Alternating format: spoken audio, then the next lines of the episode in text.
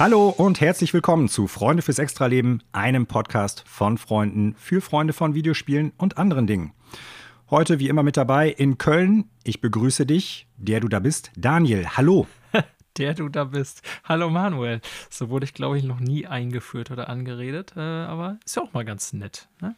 Ja, öfter mal was Neues, wie mein Arbeitskollege immer zu sagen pflegt. Ja, ja ähm, und ich hoffe, dir geht's auch gut. Du bist heute wieder bereit für eine, ich sag mal, anderthalb bis zweistündige Podcast-Reise zusammen. Ja, auf jeden Fall. Ich wollte mich gerade eigentlich auch noch vorstellen. Mein Name ist natürlich Manuel, aber machen wir das jetzt im Nachhinein. ja. Auch gut. Hallo Manuel.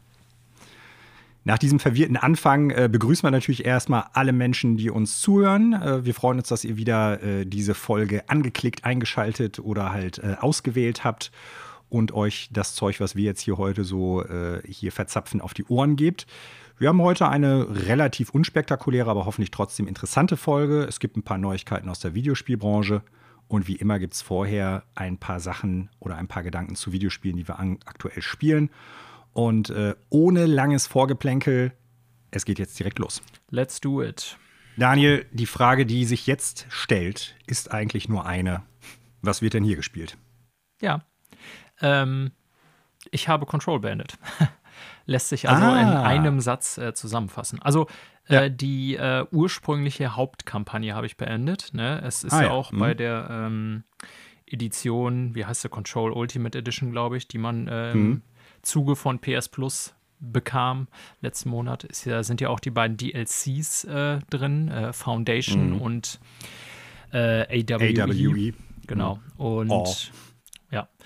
Ähm, die habe ich jetzt tatsächlich noch nicht gespielt, aber ich habe so von der Hauptkampagne tatsächlich äh, gestern Nacht so die äh, letzten zwei Missionen ähm, durchgeknüppelt und dann so alles noch so an Nebenmissionen hatte ich nebenbei so ein bisschen gemacht, größtenteils. Ja, hm. jetzt steht also im Missionsreiter eigentlich nur noch Foundation und die ähm, Kampagne von äh, AWE. Ähm, ich hatte erst überlegt, ob ich es dann jetzt äh, direkt auch weiterspiele, die DLCs, aber ich glaube, mhm. ich lasse es erstmal ein Stück ruhen und lasse es ja zuerst mal mit der Hauptkampagne äh, sein. Ne? Und ja. äh, werde erstmal ein anderes Game reinschmeißen und dann irgendwann später nochmal so auf die beiden DLCs zurückkommen. Äh, hattest mhm. du die DLCs schon äh, gespielt? Ja. Ja. Lohnenswert, also, deiner Meinung nach? Oder? Ja, Wobei qualitativ würde ich sagen, ähm, The Foundation die schwächere Kampagne ist von den beiden neuen und auch äh, durchaus viel schwächer als das Hauptspiel. Äh, liegt für mich an so ein paar Sachen. Jetzt muss ich eben überlegen, wie ich das spoilerfrei erklären kann. Also mir gefällt das Areal, in dem man ist, nicht so gut. Ne, man ist eher in so einer Art Höhlensystem und weniger in diesem, was so The Oldest House darstellt. Also das äh, könnte auch aus irgendwie einem x-beliebigen anderem Spiel kommen. Du hast zwar immer wieder so strukturell äh, Passagen, die dann auch nach diesem Brutalismus-Gebäude äh, aussehen, aber im Großen und Ganzen bist du eher in so einer Art Canyon oder in so Höhlen unterwegs. Äh, dazu kommt noch, dass es einen, ja, wie ich finde, sehr schwachen Bossfight am Ende gibt. Ähm, und man kriegt zwar die Möglichkeit für zwei, glaube ich, neue Fähigkeiten in dem ähm, DLC. Die sind aber tatsächlich eigentlich nur dafür da, und das merkt man auch relativ schnell, so zwei, drei neue Gegnertypen, die auftauchen, äh, lang machen zu können oder besser sich gegen die feinden zu können. Mm. Und diese beiden neuen Gegnertypen, vor allen Dingen, ähm, ja, da gibt es so recht schnelle Gegner, die machen einfach keinen Spaß. Das ist wirklich so, wir müssen jetzt irgendwie was reinwerfen, womit du mit deinen normalen Fähigkeiten kaum was gegen machen kannst, damit wir irgendwie, ähm, ja, da neue Fähigkeiten reinflanschen können und eine neue Waffe. Okay. So. Und das ist, äh, ja, du, du brauchst die Fähigkeiten außerhalb des DLCs nicht die Gegner tauchen außerhalb des DLCs nicht auf und äh, wie gesagt, die machen weder Spaß noch passen die, finde ich, so thematisch oder stimmungstechnisch in das, was äh, im restlichen Spiel war. Also es ist, es ist kein schlechter DLC, da gibt es ein paar echt coole Puzzle drin. Es gibt äh, vor allen Dingen ein Areal in diesem äh, DLC oder ein, ein Sektor, nenne ich es jetzt mal, in der Mangel eines besseren Ausdrucks.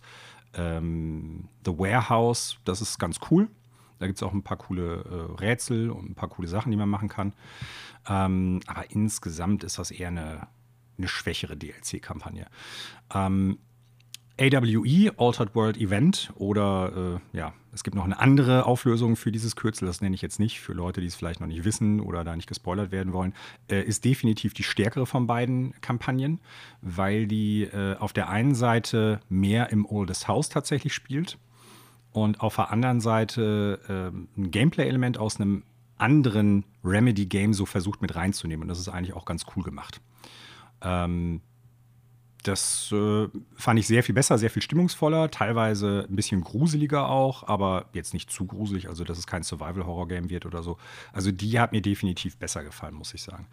Ähm, ja, es gibt äh, in AWE vor allen Dingen auch noch ein, zwei coole optionale Sachen und Bosse. Also hatte ja das äh, Hauptspiel auch schon, dass du so, ich glaube, zwei oder drei optionale Bosskämpfe noch haben konntest. Äh, das, also die Kampagne gefiel mir gut. Sehr viel besser als The Foundation. Ähm, aber trotzdem, man merkt irgendwie, dass es so eine Sache ist, die äh, ja hinten dran gekleistert worden ist. Ne? Also, was ich an Control ja ganz gerne mochte, war halt so dieses Metroidvania-Feeling, dass du in dem Haus hin und her laufen konntest und ja. äh, von A nach B immer mal wieder musstest. Und beide DLCs sind halt in separaten Arealen. Ja. So. Ja. Okay. Aber jetzt habe ich mehr über das Spiel schon gesprochen als du. ja, ist ja, ich frage dich auch hier nach deiner Einschätzung. Ist ja vielleicht auch für Zuhörer ganz interessant, die das Hauptspiel kennen. Ähm, genau, äh, aber das bestätigt mich in meiner Einschätzung, dass ich jetzt erstmal was anderes mache und wenn ich da nochmal Bock auf äh, Control habe, dann äh, darauf zurückkomme, sozusagen.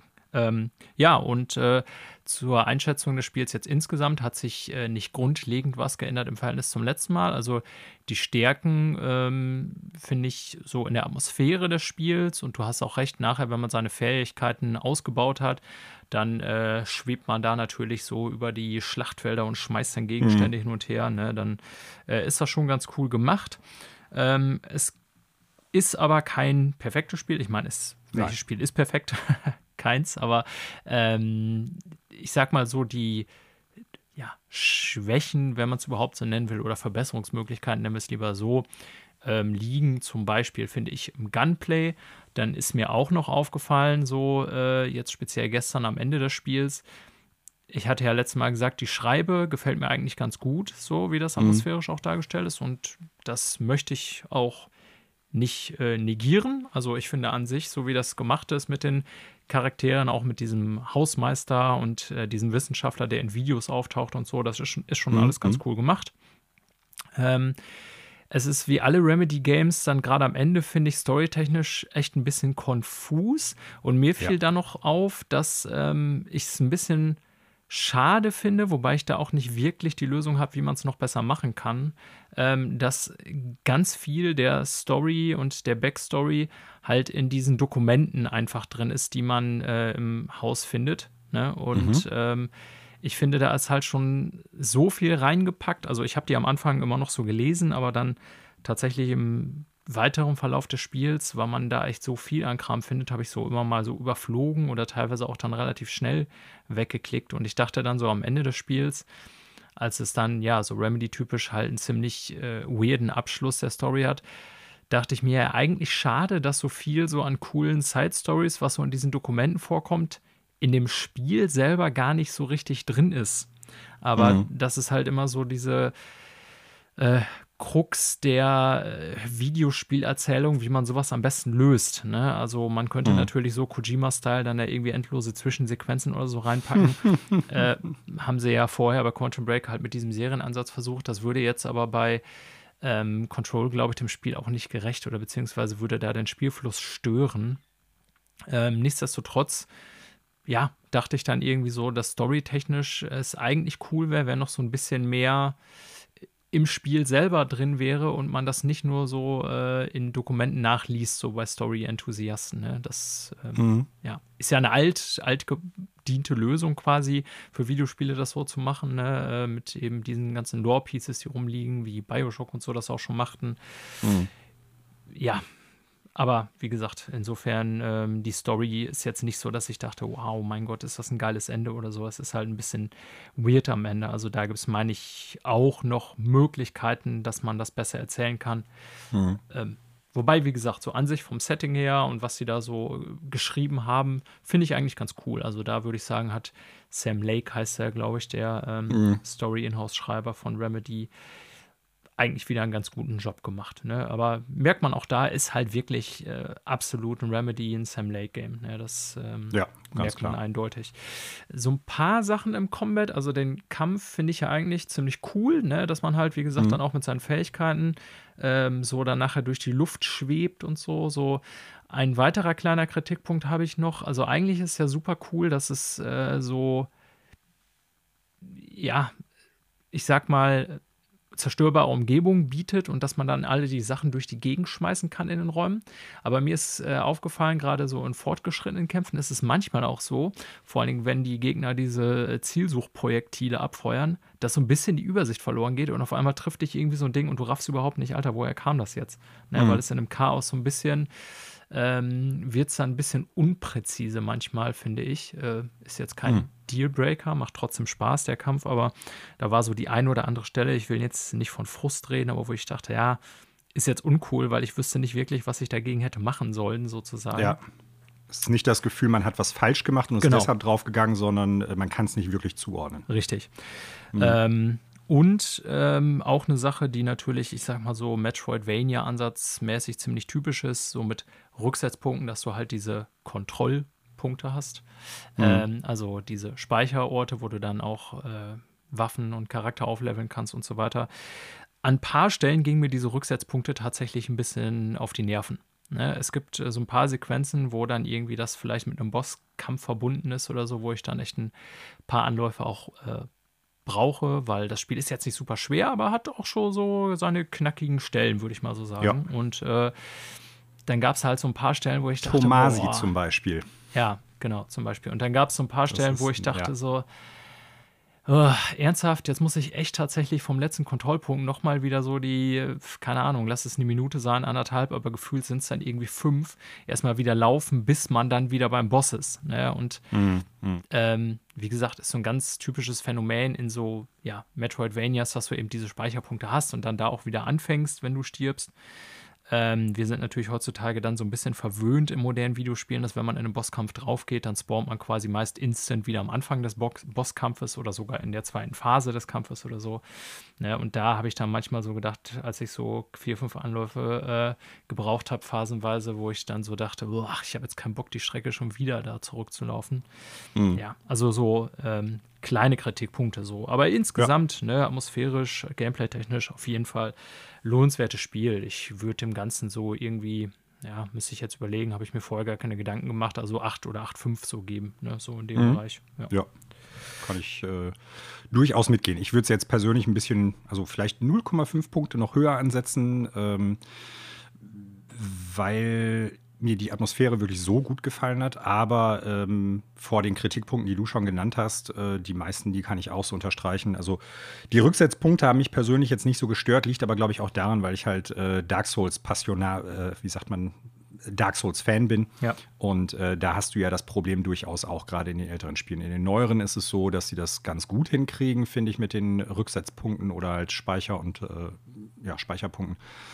Bei den älteren, so bei Dark Souls oder auch bei Dark Souls 2, gab es durchaus Passagen, wo du so fünf Minuten spielen und laufen musstest, bis du wieder da warst. Und das war schon hart so. Ne? Also äh, deshalb hat es mich da nicht so gestört, aber ich finde, das ist eine valide Kritik.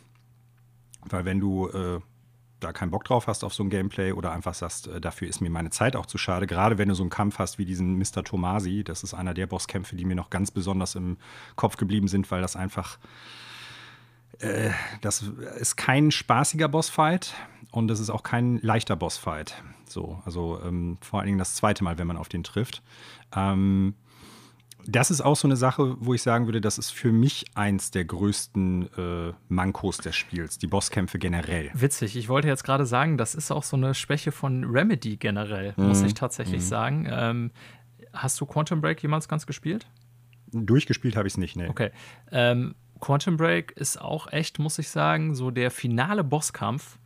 Mm. Muss ich leider sogar sagen, richtig scheiße. Also man kann das Spiel äh, auf unterschiedliche Art und Weise bewerten. Ich weiß, dass es durchaus Fans, gibt aber auch Leute, die äh, ja viele valide Kritikpunkte haben an dem Game, auch mit dieser Serienimplementation mhm. und so weiter und so fort. Aber auch das ist ja atmosphärisch eigentlich, finde ich, alles ganz cool gemacht und technisch.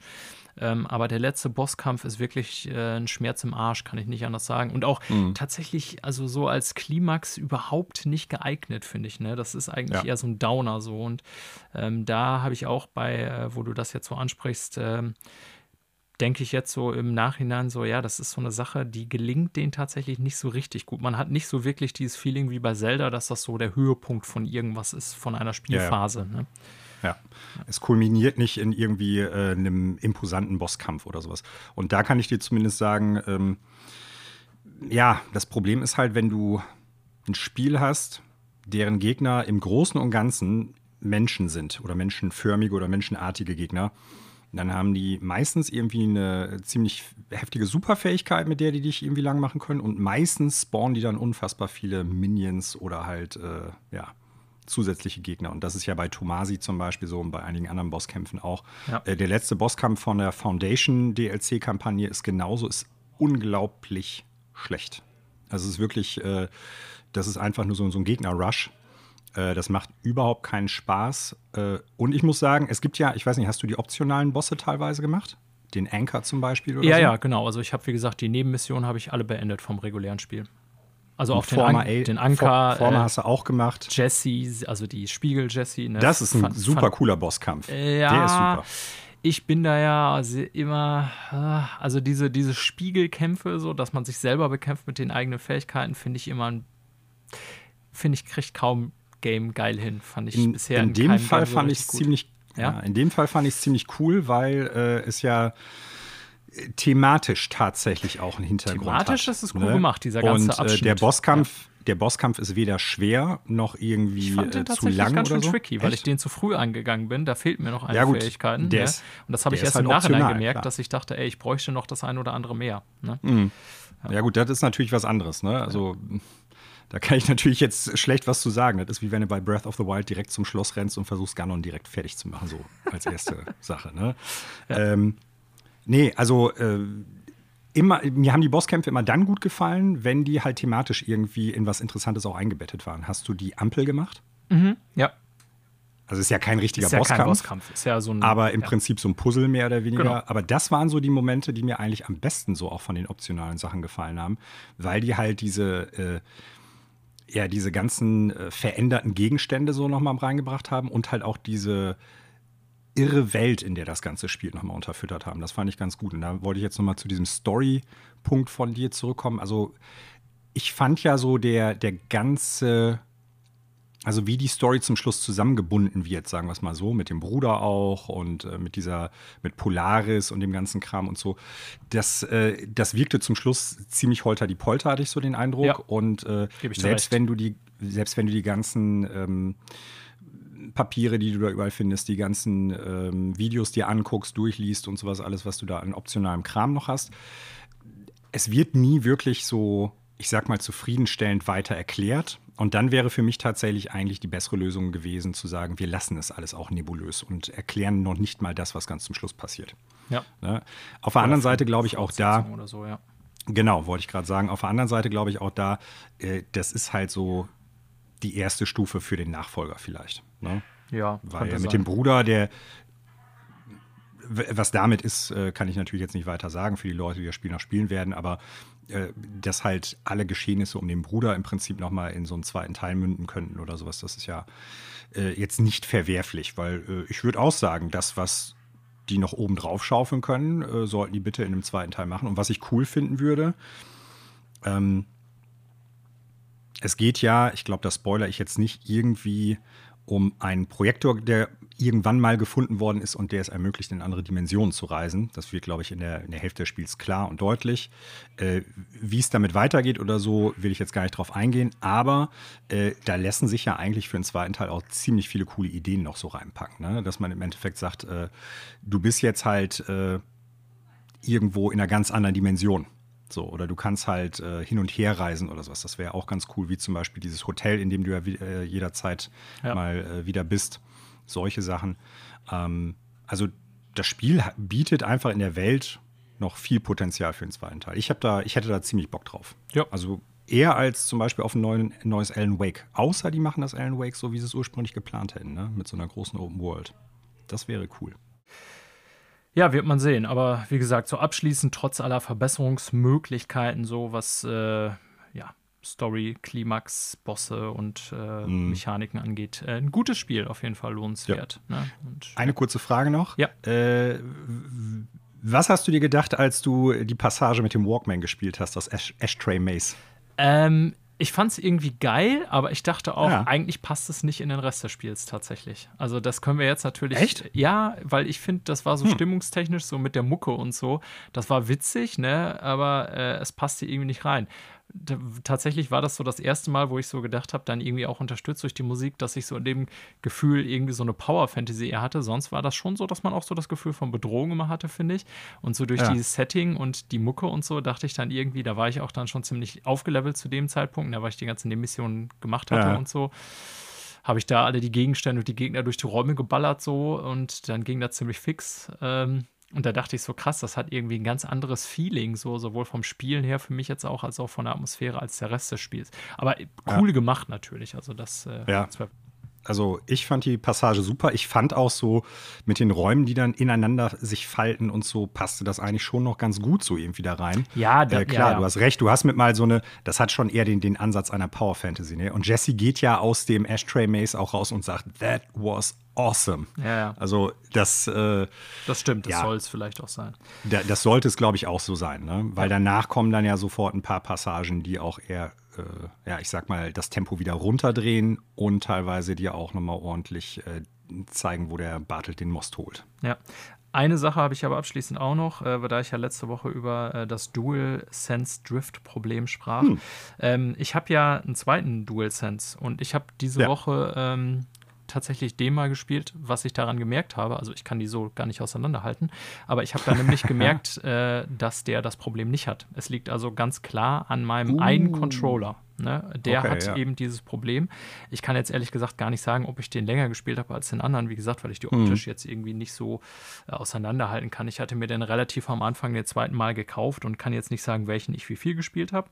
Aber es ist definitiv, äh, kann ich daran festmachen, ähm, ein Problem des äh, Analogsticks bei dem einen Controller, bei dem linken Analogstick, ne? also ein Drift-Problem. Und äh, das ist dadurch Schade. ziemlich klar. Ja, also es ist definitiv. Das ist ärgerlich. Ja, ich hatte die Tage noch mal ein bisschen Demon's Souls mit einem Bekannten online gespielt. Und äh, da hatte ich diese Probleme dann tatsächlich nicht die ich äh, bei Control hatte. Also ich glaube, das liegt auch ein bisschen daran, dass Control vielleicht so ein bisschen äh, ich weiß nicht genau, ob das dann in den Einstellungen irgendwie was äh, ist oder so, vielleicht ein bisschen filigraner ist, wie der Controller gelesen wird oder so, keine Ahnung. Ja, ich muss äh, es. Also ich habe es ja auch wirklich nur in den Menüs. Ne? Ich merke das nicht immer. Also mein Charakter verrückt, oder so bewegt ja. sich nicht ungewollt. Ne? Es ist wirklich nur, wenn ich die Menüs öffne, dann bei dem einen Controller äh, skippt der halt ständig nach oben durch. Und äh, das ist eigentlich so ziemlich jedes Mal. Und das heißt ja, das habe ich auch bei keinem anderen Spiel, wenn ich irgendwie in Menüs oder sowas gehe oder auch nicht auf der Benutzeroberfläche der PS4. Aber irgendwie scheint Controller sehr ähm, empfindlich äh, auf äh, Bewegung des äh, linken Analogsticks zu reagieren. Und da der halt hm. anscheinend ein bisschen zu driften begonnen hat, äh, ist das Problem da. Hm. Ja. Schade. Ja, das Sony, ist, äh, liefer mir mal eine Lösung. Ärgerlicher Ausblick in die Zukunft. Ja, bei mir gibt es insgesamt äh, nicht wirklich was Neues. Ich habe gerade schon gesagt, Demon's Souls habe ich ein bisschen wieder gespielt mit einem Freund. Ähm, das ist aber ja, ich sag mal, weil ich es ja eh schon durch habe. Wir haben es kooperativ gespielt. Das hat auch echt Spaß gemacht, wenn wir, denke ich, auch die Tage mal wieder weiterzocken. Aber nicht, dass ich jetzt einen komplett neuen Durchlauf angefangen habe.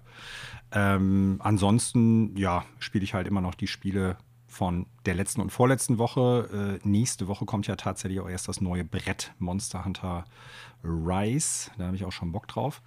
Ähm, kurzes Update: Bravely Default 2 gefällt mir immer noch ganz gut, aber es ist halt äh, tatsächlich so, an bestimmten Punkten setzt so der Grind-Faktor doch ein. Ähm, das frustet mich jetzt nicht, aber es ist jetzt auch nichts, wo ich sage, juhu, ich kann grinden. Mhm. Ist dann eher so, dass ich manchmal das Gefühl habe, ach, jetzt werde ich so ein bisschen in der Story aufgehalten. Äh, Gnosia, ein kleines Update. Also ich weiß jetzt gerade gar nicht, in welchem Loop ich mittlerweile bin. da muss ich aber schon sagen, ähm, das Gameplay, ich will nicht sagen, nutzt sich ab, aber es bleibt doch sehr gleich. So, ne? Also durch diese Loop-Mechanik ist es, glaube ich, aber auch nicht so gedacht, dass man wirklich diese äh, 150 Loops, die es insgesamt gibt, äh, direkt in den ersten paar Tagen am Stück durchspielt, sondern dass man pro Tag irgendwie zwei, dreimal spielt oder so. Die sind ja auch nicht besonders lang, habe ich ja schon mal gesagt. Aber ähm, jetzt, nachdem ich es halt regelmäßiger gespielt habe, äh, setzt sich so eine gewisse, ja, Eintönigkeit ist zu negativ, aber Abwechslungsarmut ein. So, das ist immer noch ein cooles Spielprinzip, aber so von dem, was ich jetzt, ich weiß gar nicht, vor zwei Wochen oder so mal gesagt hatte, dass ich dem, glaube ich, neun Punkte geben würde oder sowas. Äh, auf jeden Fall eine recht hohe Wertung. Ich müsste jetzt so einen Punkt dafür abziehen, weil, also es variiert dann doch nicht stark genug jetzt im äh, Verlauf des weiteren Spiels. Trotzdem finde ich es immer noch super und es macht auch immer noch Spaß, mal so eine ein, zwei Runden in so einem Loop zu spielen. Ja. Ja. Und das war's bei mir tatsächlich schon. Ne? Nächste Woche. Ja, da gibt's mal was. So denn Neues. alles geliefert wird, gibt es dann auch endlich mal was Neues auf meiner äh, Spieleliste. Ja. Muss ja nicht immer, ne? Wird vielen so gehen, dass die Nein. ältere Spiele gerade auch nachholen, sag ich mal. Und die große Spieleschwemme, die kommt jetzt bald, glaube ich Ja, auch. Ne? Ich kommt sag mal so, Ja, ja. April geht's, äh, April rum geht's los und äh, dann werden wir, glaube ich, echt einiges haben und mit dem Anzocken und Durchspielen, glaube ich, gar nicht mehr hinterherkommen, weil da auch einige Games bei sind, die lang sein werden. Das stimmt.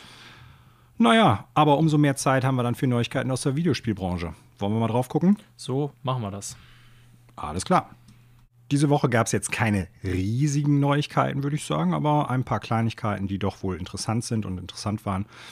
Und äh, ich würde sagen, wir fangen mal an mit einem weiteren Showcase bzw. Stream, den wir diese Woche gesehen haben, nämlich äh, der Square Enix-Präsentation für äh, Frühling 2021. Ja. Daniel. Das wird Äh, ja immer mehr Mode, ne? Jetzt haben wir auch Square Enix Presents als äh, Digitalvorstellungsformat. Ja, ich hoffe, dass Konami ja irgendwann auch wieder anfängt, sowas zu machen und dann zu ihrer alten Stärke zurückfindet, wie ich glaube 2000, wann war das? 12, 2011, äh, wo die so eine unfassbare E3-Pressekonferenz hatten, wo die Leute den Mund nicht mehr zugekriegt haben, weil es so unfassbar war. Äh, das in Streamform von Konami, fantastisch. Ich fände es richtig gut. Äh, ja, Daniel, du bist, glaube ich, jetzt, ähm, ich meine, Square Enix, fangen wir mal so an, ist ja eher bekannt für die ganzen äh, JRPG-Serien, die die so haben. Ne? Ähm, Ja. Von daher ist das, glaube ich, dann nicht unbedingt jetzt die Firma, mit äh, der du grundsätzlich besonders viel anfangen kannst. Aber, und das ist mir jetzt nochmal bewusst geworden, eigentlich ist das auch schon längere Zeit so, aber irgendwie ist mir das jetzt erst so richtig bewusst geworden, äh, haben die ja mittlerweile auch viele Standbeine so im Westen Ja. und ähm, veröffentlichen ja auch sehr viel Spiele, die nicht ins JRPG-Genre fallen. Und da waren tatsächlich diesmal mehr davon dabei als von deren, ich sag mal, klassischen Hausmarken. Ja, was äh, sind denn so-. Ja. Was, was ist denn so erstmal dein Eindruck von dem gesamten Stream, von der gesamten Präsentation gewesen? Also ich habe ihn tatsächlich nicht in Gänze geguckt, sondern so stückweise ein bisschen reingeschaut. Äh, war aber im Nachhinein, würde ich sagen, auch die äh, richtige Entscheidung. Also wie du schon sagst, ist Square Enix jetzt nichts, wo ich irgendwie dem entgegengefiebert habe oder äh, gehofft oder gedacht habe, dass sie da irgendwas Bahnbrechendes für mich präsentieren werden. Will jetzt nicht sagen, die haben keine guten Marken, haben sie auch. Ähm, aber ne, ich habe dann so gedacht, okay, ich gucke mir mal im Nachhinein an, was sie da so präsentiert haben und skippe mich da mal so durch und gucke mir die einzelnen Trailer an, wenn sie mich interessieren. Ähm, habe das auch gemacht ne? und äh, dementsprechend die ganze Präsentation für mich jetzt nichts, wo ich sagen würde, ist jetzt der Bringer gewesen. Ähm, vieles auch, was man schon kannte oder schon gesehen hat oder eher so kleinere Updates, sag ich mal, ein paar Mobile-Umsetzungen und so, ne? Ähm, so an, ich sag mal, ja, ich will es jetzt mal nennen, größere Spiele oder äh, großen News waren eigentlich so nur zwei für mich so, die ich als relevant bezeichnen würde. Ne? Ähm, Ja, ich finde das okay, wenn die Firmen das so machen, gerade auch da ja dieses Jahr absehbar jetzt noch nicht die ähm, großen Events stattfinden werden, beziehungsweise ist die Frage, in welcher Form jetzt zum Beispiel eine E3 Gamescom hat ja schon äh, gesagt, dass sie wieder dieses Opening-Event machen mit äh, Jeff, Geoff Keighley. Ähm, aber ansonsten finde ich das schon okay, dass irgendwie die Firmen mal alle paar Monate so ein Update geben. Ich würde mir dann halt nur immer überlegen, so äh, an wen richtet sich das und was haben wir wirklich zu präsentieren. Also ich finde schon, wenn man sowas macht, dann muss das irgendwie zumindest auch ein bisschen, ja, also zumindest so ein gewissen Wow-Faktor haben, so will ich es mal nennen. Mhm. Ne? Will ich Mhm. jetzt gar nicht sagen, dass es bei Square Enix nicht der Fall war. Das sind halt auch, wie gesagt, alles Games, so Avengers oder Hitman, wo ich jetzt nicht so super hinterher bin. Ja. Kann ich so unterstreichen. Also ging mir ähnlich. Da war jetzt nichts dabei, irgendwie, ähm, was mich total vom Hocker gehauen hat. Äh, es war jetzt auch nicht irgendwie eine schlechte Präsentation, aber es war so ein bisschen, äh, ob ich es mir jetzt angeguckt habe oder nicht, hat eigentlich für mich keine Rolle gemacht, äh, Rolle gespielt. Ne? Also wir können ja mal einfach so drauf gucken, was es gegeben hat Genau. und dann mal so unsere Gedanken ein bisschen dazu austauschen. Ja. Also ich denke, ähm, eine der größten Sachen oder die größte Sache, selbst wenn es jetzt kein Franchise ist oder Marke, die für mich interessant ist, ist, äh, dass ein neues Life is Strange angekündigt worden ist. Life is Strange 3 True Colors. Ja, das war Ähm, auch so für mich das Ding, was irgendwie so als Neuerscheinung Ja. dann, ne? Ja. Das hat man im Endeffekt ja auch daran gesehen, wie viel Zeit die darauf verwendet haben. Ne? Ja. Viele ähm, Leute aus dem Entwicklerstudio haben sie dann halt noch zu Wort kommen lassen, die sich dann da auch dazu geäußert haben. Aber wie gesagt, mit Sicherheit ein Riesenspiel und natürlich auch, wie ich es eingangs schon gesagt habe, eigentlich ein atypisch Spiel, atypisches Spiel für Square Enix. Ähm, aber ich glaube trotzdem eins der erfolgreicheren neueren Spielemarken äh, von Square Enix und äh, eine Serie mit einer ziemlich hohen Fanbasis, so wie ich das immer wahrnehme. Also von daher ähm, kann ich durchaus nachvollziehen, dass die gesagt haben, das ist unser großes neues Ding. So, ne? Ja. ähm, ich glaube, du hast äh, Life is Strange damals auch gespielt, wenn ich das richtig Ja, den ersten habe, Teil. Ne? Es gibt ja mittlerweile schon Mhm. äh, einen kompletten zweiten, den ich äh, nicht gespielt habe. Mhm. Äh, ich fand den ersten ganz nett, ne? jetzt nichts Bahnbrechendes so. Ähm, das Ganze, dem haftet ja natürlich so ein bisschen, das soll ja auch der Stil sein, so einer, äh, wie soll ich das jetzt nennen? Teenie, so der, der, der Ruf einer Teenie-Romanze mit so ähm, ja, paranormalen Elementen an. Das ist quasi so ein bisschen wie, ich sag mal, Supernatural vom Feeling her, Ja. sag ich mal. Ne? Ja, Ähm, und hm. ich habe so an dieses Young, ja, sag mal. ich habe an dieses Young Adults Ding gedacht, was so eine Zeit lang ja im Zuge von Twilight und Maze Okay. Runner und was es danach noch alles gab, Ja. äh, total drin war. Weißt du, du hast so äh, ja, ältere Jugendliche, junge Erwachsene im weitesten Sinne, die so ein bisschen ausgestoßen sind äh, von der Gesellschaft oder ein bisschen abseits der Gesellschaft stehen und sich durch das Leben da irgendwie durchzwängen müssen und zeitgleich dann halt irgendwie so eine fantastische Komponente noch in der Geschichte drin haben. Ja, genau. Ähm, ich fand das jetzt aber beim ersten Teil gar nicht schlimm. Ich meine, mein Gott, ähm, ne, man äh, guckt ja auch äh, Filme unterschiedlicher Stimmung und nicht nur alles die super erwachsenen, krassen, ernsten Filme, sondern irgendwie auch mal so ein Film, der einen gewissen Schießfaktor hat oder irgendwie was weiß ich was, ne? Und äh, Mhm, warum soll mhm. das bei Videospielen nicht so sein? Und ähm, das ist natürlich so gameplay-technisch alles relativ begrenzt, sag ich mal, so im Sinne Mhm. von äh, ja, diese will ich es jetzt Walking Simulator wieder nennen, aber du weißt, was ich meine, so dieses Grundspielprinzip, ähm, Ja, ne, Walking Dead, so ein bisschen die Räume betreten. Ich wollte rumlaufen sagen. Und so. Ähm, Finde ich trotzdem beim ersten Spiel atmosphärisch ganz gelungen. Zum zweiten kann ich nichts sagen. Ähm, das dritte ist jetzt auch nicht so, dass ich irgendwie direkt mit einer Notiz im Kalender gemacht habe und gesagt habe, ey, ähm, mega geil, ne? aber scheint so erstmal Hm. für mich relativ konsequent, dass die jetzt äh, eine neue Story erzählen, die aber stimmungstechnisch wieder äh, mir sehr äh, ähnlich erscheint, so im Sinne von, ne, wie du schon sagst, so junge Erwachsene, die irgendwie so ja, nach Hause kommt. Äh, Das verrät der Trailer ja schon irgendwie und äh, so ein bisschen mit sich und dem Leben zu kämpfen hat und dann tritt ein äh, dramatisches Ereignis ein, hat auch natürlich wieder so eine mysteriöse Komponente. Das heißt, sie hat bestimmte Fähigkeiten. Genau, und dann wird man wahrscheinlich, ähm, ja, taucht er im Trailer auf, den Tod des Bruders irgendwie aufklären mit Hilfe dieser Mhm, Fähigkeiten. Ähm, wie gesagt, nichts, wo ich jetzt denke, wow, äh, muss ich unbedingt haben. Aber ich finde, äh, wie gesagt, der erste Teil war ganz nett und äh, werde mal schauen, wie da so die äh, Reviews sind, wenn es rauskommt und was da so drüber geschrieben und gesagt wird. Hm. Ja. Ich bin ja mal gespannt, äh, wie heißt das Studio nochmal? Don't Not sind das, ne? Äh, da erwischte mich jetzt auf dem falschen Fuß. Ich glaube ja. Ich müsste es tatsächlich aber auch eben nachgucken. Also ich weiß, dass es das Studio gibt, aber ich bin mir nicht mehr sicher, ob die auch die Entwickler sind des Games. ja, Ähm, ich meine, im Prinzip spielt es auch eigentlich gar keine Rolle, wie die jetzt wirklich heißen. Sie aber ich meine, das äh, ist kann ich dir sagen.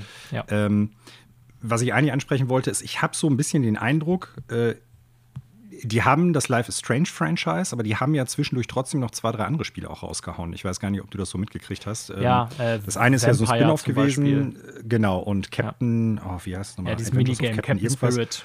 Was ja quasi im Life is Strange genau. Universum äh, spielt. Ja, ja, ein Spin-off, ja. sagte ich ja gerade. Ne? Ach so. Äh, was ich dann nur so mir jetzt die letzten Tage über gedacht habe, nachdem ich das Square Enix-Ding äh, gesehen habe, vielleicht auch, weil die Games so ver vergleichbar sind von der Studiokultur und wie die sich da aufstellen, mit welche Sachen machen wir, weiß ich nicht, ob es vergleichbar ist.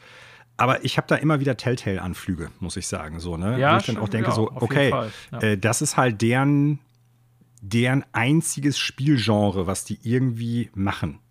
Ohne das jetzt irgendwie bewerten zu wollen, dass es deshalb gut oder schlecht ist, aber wo ich dann so ein bisschen die Befürchtung habe, also wann, äh, wann bricht der Krug, den die da immer wieder zum Brunnen tragen, weißt du?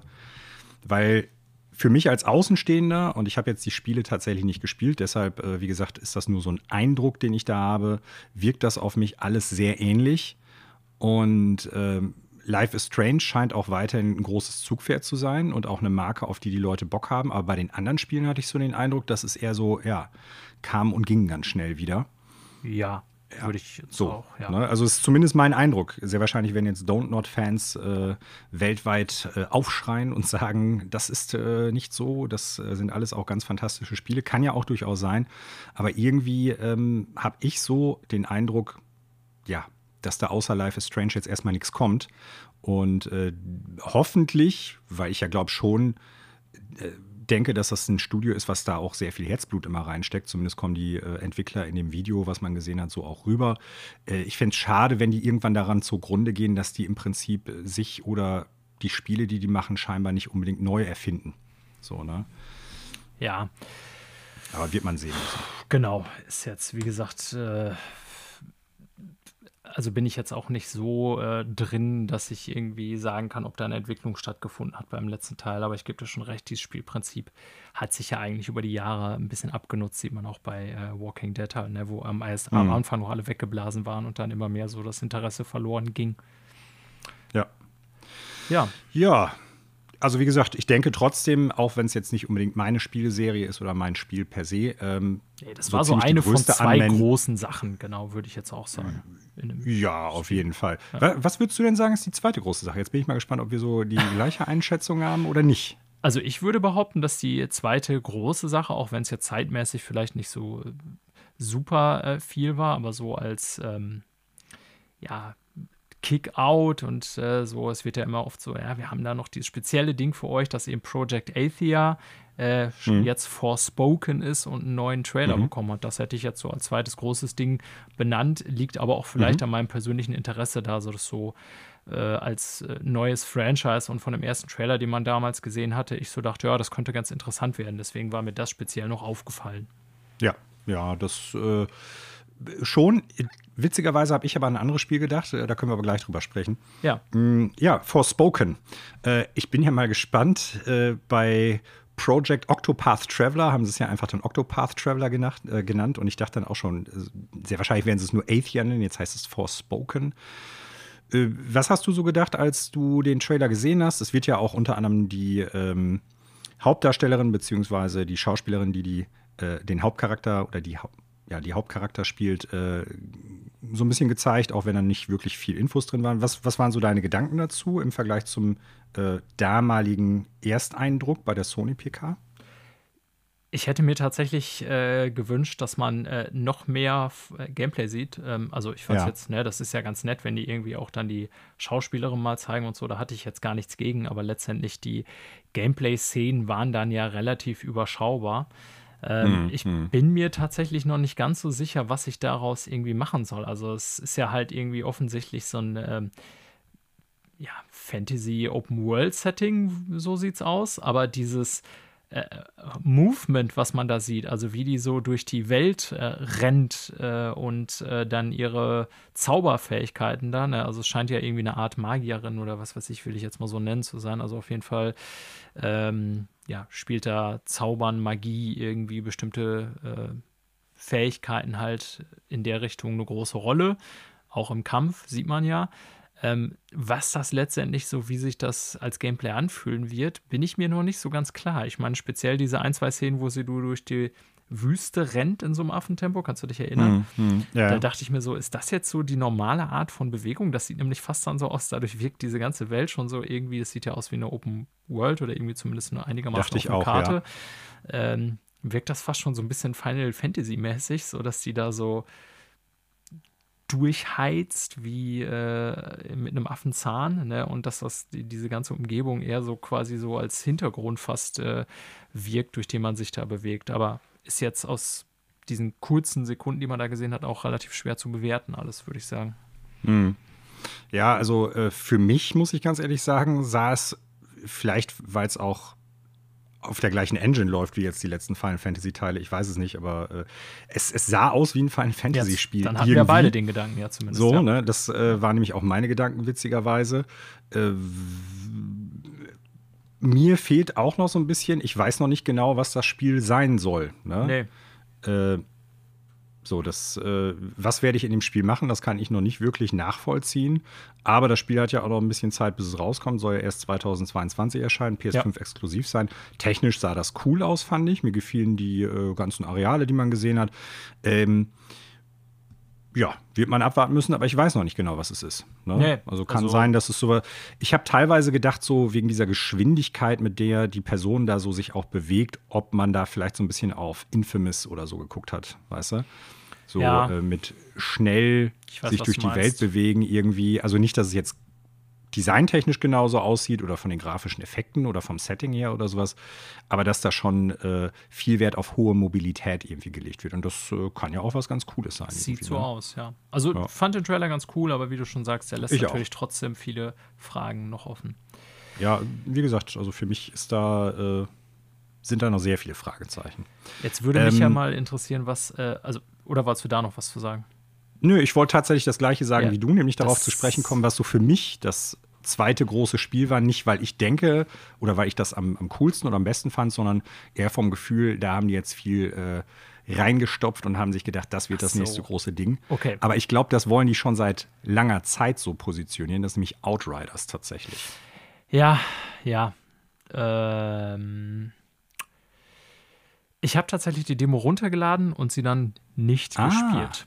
Ah, Nachdem ich hatte mir dann Schade. das Ding runtergeladen parallel irgendwie und dann, äh, ich weiß gar nicht mehr, irgendwie saß ich, glaube ich, mittags beim Essen oder so und habe mir da ein paar Videos angeguckt und hatte dann, dann Ja. gleichzeitig auch schon so bei uns in Clan irgendwie ein paar Leute geschrieben, so was das so ist, die hatten das dann schon gezockt. Und da dachte ich so, ja, nee, irgendwie kein Bock drauf. Und dann habe ich es auch nicht gespielt. Oh. Ähm, letztendlich, also die Vibes, die da bei mir rüberkommen, ist halt so vom Gameplay her total krass äh, Gears of War. Ne? Echt? Ja, Oh, voll. ich, auch da habe ich eine ganz andere, aber ist okay, sag weiter. Ja, und ich will jetzt gar nicht sagen, dass Gears of War ist irgendwie scheiße ist oder so, oder Gears, wie es heutzutage heißt. Ähm, aber ist halt auch nicht so meins, ne? Also ich, Ja. wie gesagt, ich finde ja so Third-Person-Kram ist eh immer unpräziser als Shooter als First-Person.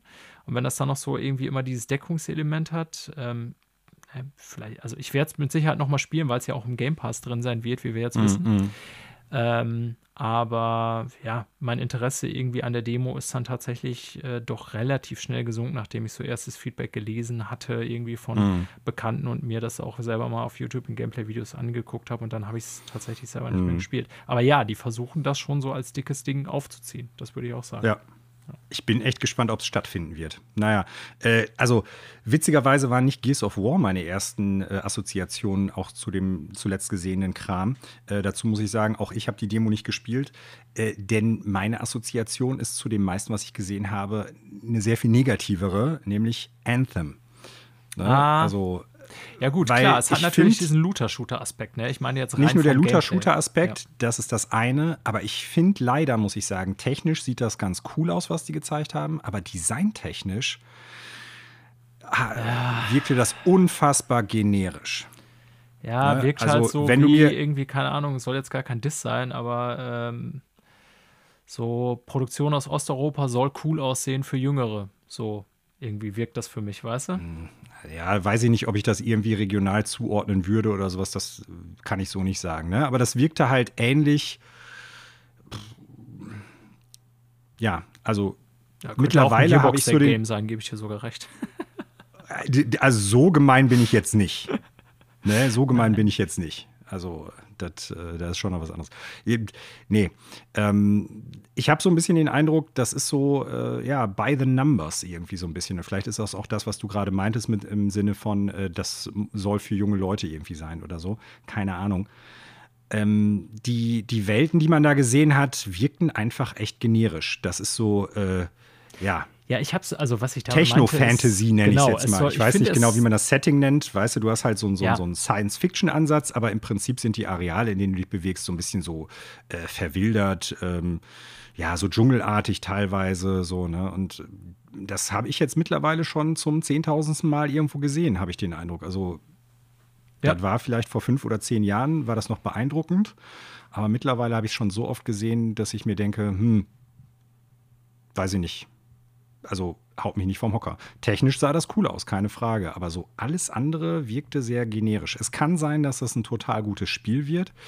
Äh, ich hätte mich jetzt gefreut, wenn ich dich halt hätte befragen können, wie ist das Gameplay so, weil ähm, du ja schon durchaus durch äh, ja, diverse Online-Multiplayer-Spiele, die du gespielt hast oder teilweise ja auch immer noch aktiv spielst, einen guten Zugang dazu hast, wie sowas von der Hand geht, äh, wie viel Spaß so die Missionen machen, weil damit steht und fällt sowas ja vor allen Dingen, weil es ja auch kooperativ sein soll primär.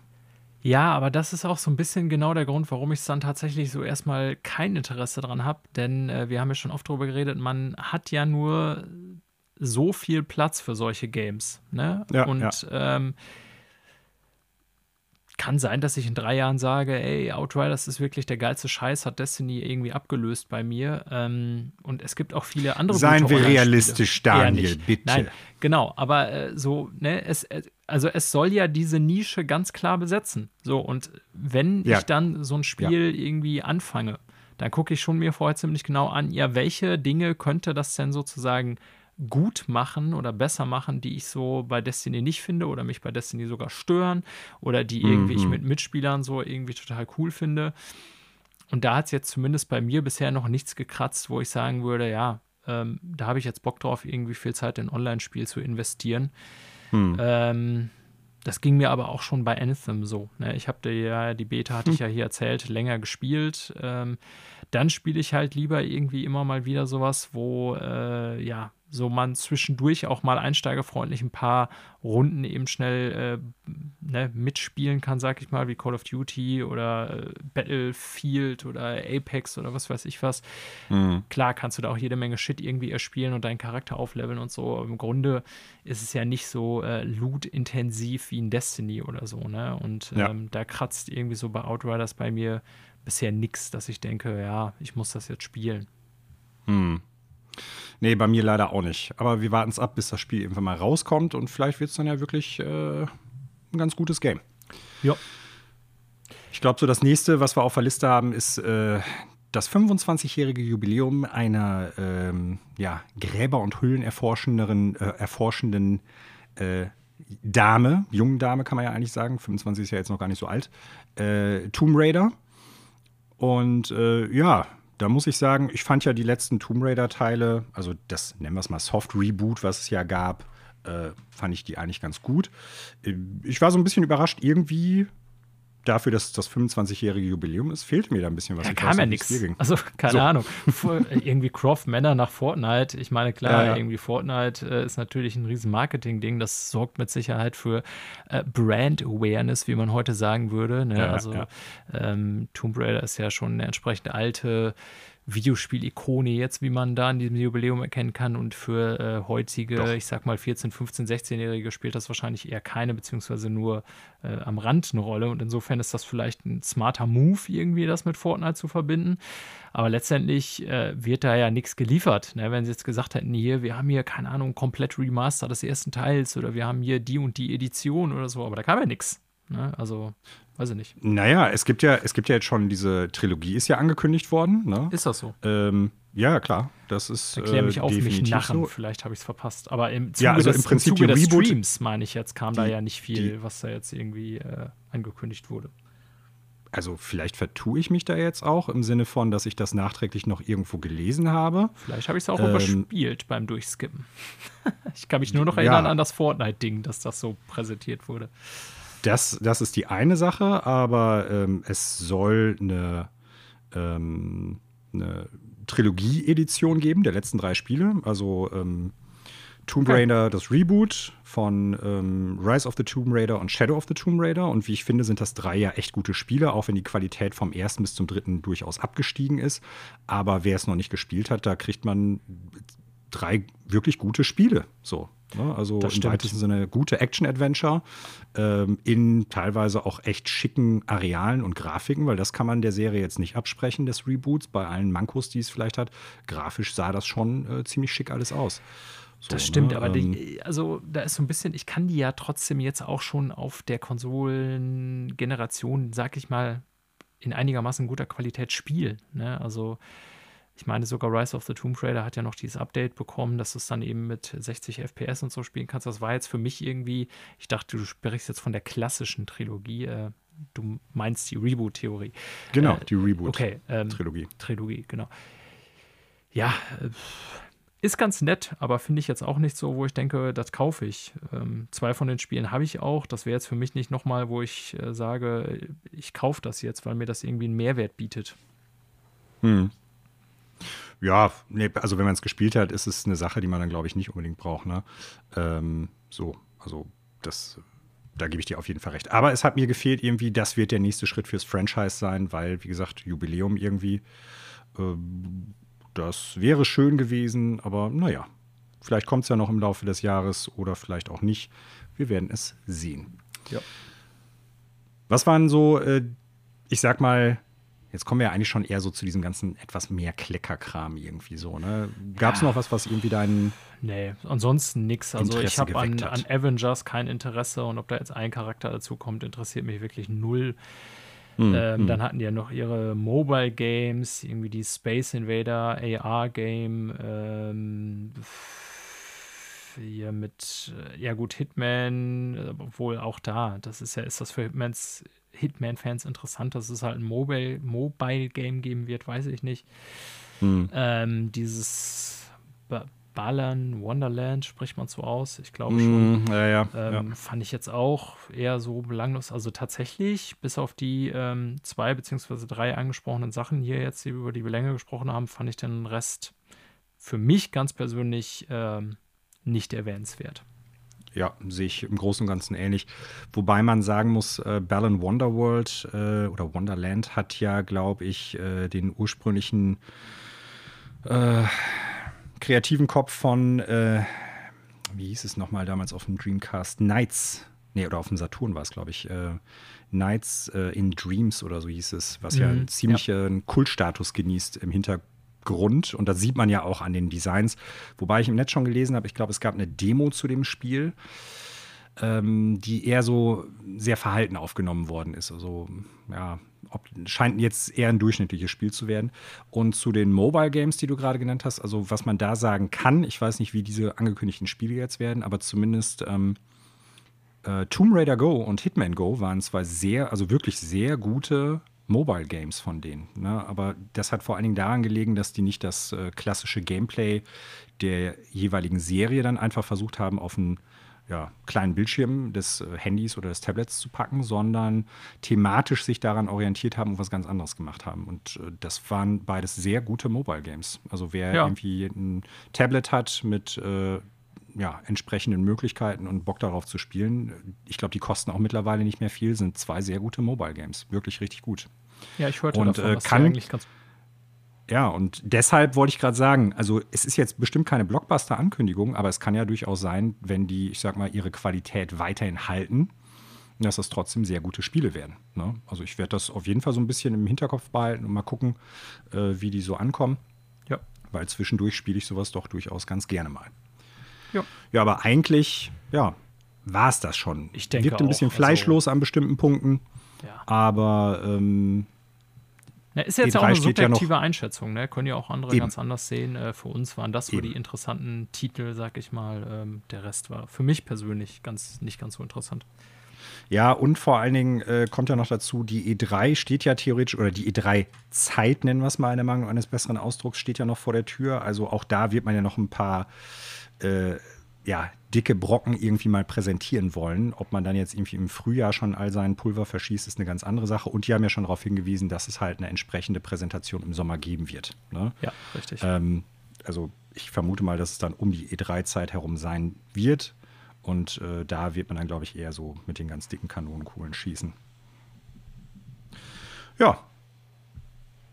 Dann äh, ist das nächste, was ich hier auf der Liste habe, was ich ganz interessant fand, und du, glaube ich, auch, du vielleicht sogar noch mehr als ich, dass äh, wir jetzt das erste Mal was zum neuen PlayStation VR-Set gesehen haben. Zwar nicht das Set selber oder die Specs davon, aber die Controller wurden präsentiert. Genau, also wir haben äh, diese Woche eine ganze Menge Sony-zentrische Neuigkeiten, ne, die so äh, zwischendurch mal in so kleinen äh, Meldungen rauskamen. Und äh, Sony hat ja, mhm. nachdem sie schon per PlayStation Blog angekündigt hatten, dass es überhaupt einen Nachfolger des ähm, PlayStation VR-Headsets geben wird, haben sie jetzt äh, über selbige Plattform, PlayStation Blog, auch äh, mal einfach den Controller gezeigt. Und ähm, ja, fand ich, also danach hatte ich, als ich das gesehen habe, gelesen habe, äh, tatsächlich gleich mehr Bock darauf. Ne? Also erstens hm. mal, ne, das ist, wie soll man es jetzt beschreiben? Äh, also jeder mag sich das gerne mal angucken. Einfach äh, PSVR-Controller werdet ihr direkt bei Google irgendwie garantiert finden. Ne? Und es war ja beim alten Headset so,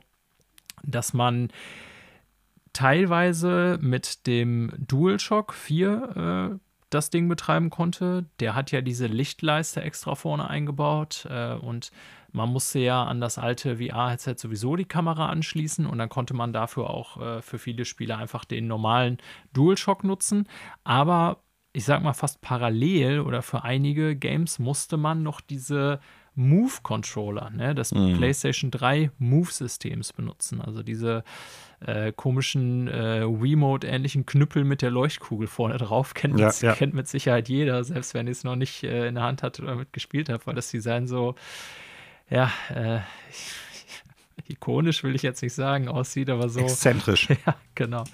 Ähm, und zum Glück haben sie sich davon äh, verabschiedet. Ne? Also sie haben jetzt quasi mhm. beides in einem, also eine Möglichkeit, dass man quasi sowohl, ähm, ich sag mal, Controller mit vernünftigen Analogsticks äh, in den Händen hält, als auch eben eine Bewegungserkennung ähm, für mhm. die auch keine Kamera mehr not notwendig ist. Ne? Und alleine das ja. macht mir schon mal äh, sehr viel mehr Bock drauf, denn das ist ja, was ich und wir alle, glaube ich, die das gespielt haben, auch an dem alten äh, VR-Headset bemängeln, dass äh, das so eine Kabelkrake ist und die mhm. Benutzbarkeit mhm. auch hinsichtlich der Controller einfach super umständlich ist. Ne? Und wenn Sony jetzt so schreibt und sagt, ähm, dass man für den Anschluss des VR-Headsets nur ein Kabel braucht, ist zwar immer noch ein Kabel, aber immerhin nur eins, mhm. ne? damit kann ich absolut leben. Und halt diese Controller-Bewegungserkennung leisten im Raum, ohne dass man irgendwie noch mit Kamera rumfuchteln muss und so, finde ich, ist das beides schon mal ein Anzeichen dafür, dass das von der Benutzbarkeit äh, ein Riesenfortschritt und ein Schritt in die richtige Richtung ist. Den sie aber ja. auch machen müssen, weil der bei den ja. anderen VR-Headsets ja auch schon stattgefunden hat. Ne? Also wenn ich mir sowas ja. wie ähm, das Quest heißt es, glaube ich, ne, Oculus Quest mhm, genau. angucke, genau. das mhm. ist ja von der Benutzbarkeit echt so super easy peasy, ne? Also ähm, Minus der, der erforderliche ja. Facebook-Account, ja, aber gut, das ist ja noch eine äh, ganz das, andere Sache. Genau, das ist die andere Story. Ist halt Facebook. Aber ähm, mhm. genau, also macht mir sehr viel Hoffnung, dass es da in die richtige Richtung geht. Ne? Letztendlich muss man das Ding natürlich mal in der Hand und benutzt haben, aber so, die haben dann Design-Shots gezeigt und auch, ne, so wie das halt äh, ja, dann so mit Nahaufnahmen, wie die Controller, die Buttons und so liegen. Ähm, ja, also ja. ich habe Bock drauf, muss ich sagen. Ja, also mir gefiel äh, das Design sehr gut, vor allen Dingen, weil es ja, ich sag mal so, äh, wie nennt man das, äh, konzentrische Kreise quasi da drum hat, ne? also um die Hände. Man hat im Prinzip ähnlich wie bei dem äh, Wiimote Nunchok zwei Einzelteile in der Hand auch von der Form her sieht das ja ein bisschen so aus. Und äh, dann schließen sich so um die Hände zwei so Kreise oder zwei so Ringe, muss man eher sagen. Und äh, ich glaube, das ist dann halt für die Bewegungssteuerung, also für die äh, Gyrosensoren, vermute ich mal, irgendwie wichtig. Ja, dieser ähm, Tracking-Ring haben sie auch geschrieben. Ne? Genau. Ne? Ja. Ich glaube, das wird dann irgendwie als äh, Inside-Out-Tracking irgendwie bezeichnet oder so. Äh, das gefiel mir alles sehr gut, sah sehr cool aus. Äh, von dem, was man gelesen hat, die ganzen äh, Dual-Sense-Schnickes-Sachen sind da auch mit drin. Ne? Also haptisches Feedback, ähm, die analogen adaptive Trigger mit Feedback und so weiter. Genau, adaptive Trigger, genau, danke. Äh, neu ist äh, eine Fingerberührungserkennung, dass der Controller halt erkennt, wo die einzelnen Finger auf dem Controller liegen, bis zu einem gewissen Grad. Was das bedeutet oder wofür das gut ist, kann ich überhaupt noch nicht einschätzen. Hm, vielleicht irgendwie, wenn du mal ein Schwert hältst oder sowas in der äh, virtuellen Realität oder so. Keine Ahnung, ob das dann da irgendwie eine Relevanz haben wird, aber das wird auf jeden Fall damit verbaut sein. Also, ich sag's mal so: Wenn der Sprung von, vom Move-Controller zu dem neuen Virtual Reality Controller so groß ist und das Virtual Reality Headset selber einen ähnlich großen Sprung hinlegt, dann äh, bin ich echt gespannt darauf, muss ich sagen. Klar, immer noch ein Kabel, hatte ich ja neulich schon mal gesagt, äh, ist für mich immer noch irgendwie schade. Und äh, die zwei großen Sachen, die Auflösung der Bildschirme, beziehungsweise die, ähm, ja, das Eye-Tracking, also dass äh, genau geguckt werden kann und auch genau äh, mitgezählt wird, wo deine Linse gerade hinschaut auf dem Bildschirm und dementsprechend den äh, Fokus verändert. Das sind so die beiden größten Sachen eigentlich noch, die mir fehlen bei VR generell, nicht nur bei Sony. Ähm, ich glaube auch nicht, dass das jetzt da drin sein wird, aber ich denke, das wird schon ein guter Sprung sein für ein hoffentlich doch Budget, also ein gutes, einsteigerfreundliches Budget-VR-Headset. Ja. Ich glaube nicht, dass es ein High-End-Ding werden wird. Nee, nee, also das haben wir ja schon von, festgestellt. Sony, genau, die mhm. können ja den Preis gar nicht so hoch ansetzen, wie das so irgendwie Nein. HTC oder so machen. Äh, das muss ja schon noch, ich sag mal, für die breite Masse irgendwie ähm, käuflich sein. Ja, ja, ich bin gespannt, wie es da weitergeht. Aber äh, wie ich das schon höre, dir hat es richtig Bock drauf gemacht. Äh, ja, genau. Also an sich, wie gesagt, mag ich mein äh, VR VR-Headset gerne, aber ich gebe schon zu, ähm, diese Hürde, das Ding anzuschließen, jetzt äh, dann die Kamera und die Controller zu laden und so, die hält einen schon davon ab. Und es ist natürlich auch einfach so, haben wir auch schon hier drüber gesprochen, dass die technischen Limitierungen, also auch in der Darstellung der Brille an sich, an allen Ecken und Enden sichtbar mm, werden. Mm. Aber an sich, ja. finde ich, ist das, auch wenn es jetzt niemals irgendwie die Hälfte meiner Videospielzeit sein wird, äh, schon etwas, was ich so als ähm, ja, zusätzliches Produkt so oder zusätzliche Art Spiele zu spielen, weil es ja schon etwas anderes ist, äh, ganz cool genau. finde. Ja. ja. Es ist mal was Abwechslungsreiches, genau. wenn man es zwischendurch, glaube ich, machen kann, vermute ich. So, ne? Also ich fand es auch immer interessant, wenn ich es irgendwie beim äh, Freund ausprobieren konnte. So habe ich ja auch früher schon mal darauf hingewiesen. Irgendwann denke ich, wenn die Technik äh, meine Wünsche ja, eingeholt hat oder wenn, wenn die die Mankos, die ich da sehe, auch ausgebügelt haben, dann denke ich, werde ich irgendwann auch mal zuschlagen. Und wenn natürlich das Line-up dementsprechend ist. Ja, bleiben wir bei Sony. Ja. Ähm, ist jetzt keine riesige Neuigkeit, brauchen wir, glaube ich, auch jetzt nicht lange drüber sprechen. Sony hat noch mal ein paar Spiele äh, angekündigt, die in ihrem Stay-at-Home-Programm drin sein werden. Ähm, also Spiele, die man dann halt äh, im PlayStation Plus gratis dazu bekommt, wenn ich das richtig verstanden habe. Nee, du ähm, brauchst nicht mal PlayStation Plus. Jeder Mensch oh, kann sich die einfach, äh, das ist nämlich der Deal an der Sache. Ah, äh, also okay. unabhängig davon, ob ihr für irgendeinen Sony-Service eingeschrieben seid, könnt ihr euch die als ah. Besitzer einer Sony-Konsole komplett for free aus dem eShop runterladen. Und das finde ich schon, äh, wenn das man sich die Spiele jetzt anguckt, ganz nett. Ja, das ist wirklich abgefahren. Das war mir gar nicht bewusst, da muss ich mich korrigieren. Äh, ich dachte, das wäre quasi wie diese ähm, Auswahl an PS5-Titeln, die man im PS Plus dazu kriegt bei der PS5. Ähm, das dachte ich nämlich, dass es das wäre. Aber das ist ja echt abgefahren. Ja, ein ziemlicher, äh, ziemlich guter Move von Sony, muss ich sagen. Ne? Also auch marketingtechnisch. Ja, klar. Äh, ne? Wir wollen jetzt hier irgendwie nicht Sony-Werbung äh, machen, quasi für die. Äh, aber man muss es ja auch mal so äh, verstehen als Hinweis an äh, Zuhörer. Ihr müsst eigentlich nur euch einen PlayStation-Account, also beim PS Network oder beim PSN-Shop anlegen. Selbst wenn ihr jetzt noch keine PlayStation haben solltet, könntet ihr also die Spiele claimen sozusagen im E-Shop. Und würdet die dann besitzen. Ne? Und im Gegensatz zu PlayStation Plus Spielen nicht so in der Form, dass ihr die wirklich nur so lange spielen könnt, solange ihr auch äh, das Abo-Modell äh, weiterhin zahlt, sondern ihr müsst die wirklich einfach nur mal quasi in eure Bibliothek packen und dann besitze die. Und das ist im Moment bisher nur ähm, das 2000, 2016er Ratchet Clank. Ne? Ähm, das äh, kann ich auch nur sehr empfehlen. Ich habe es gespielt 2016 und finde es äh, sehr gut.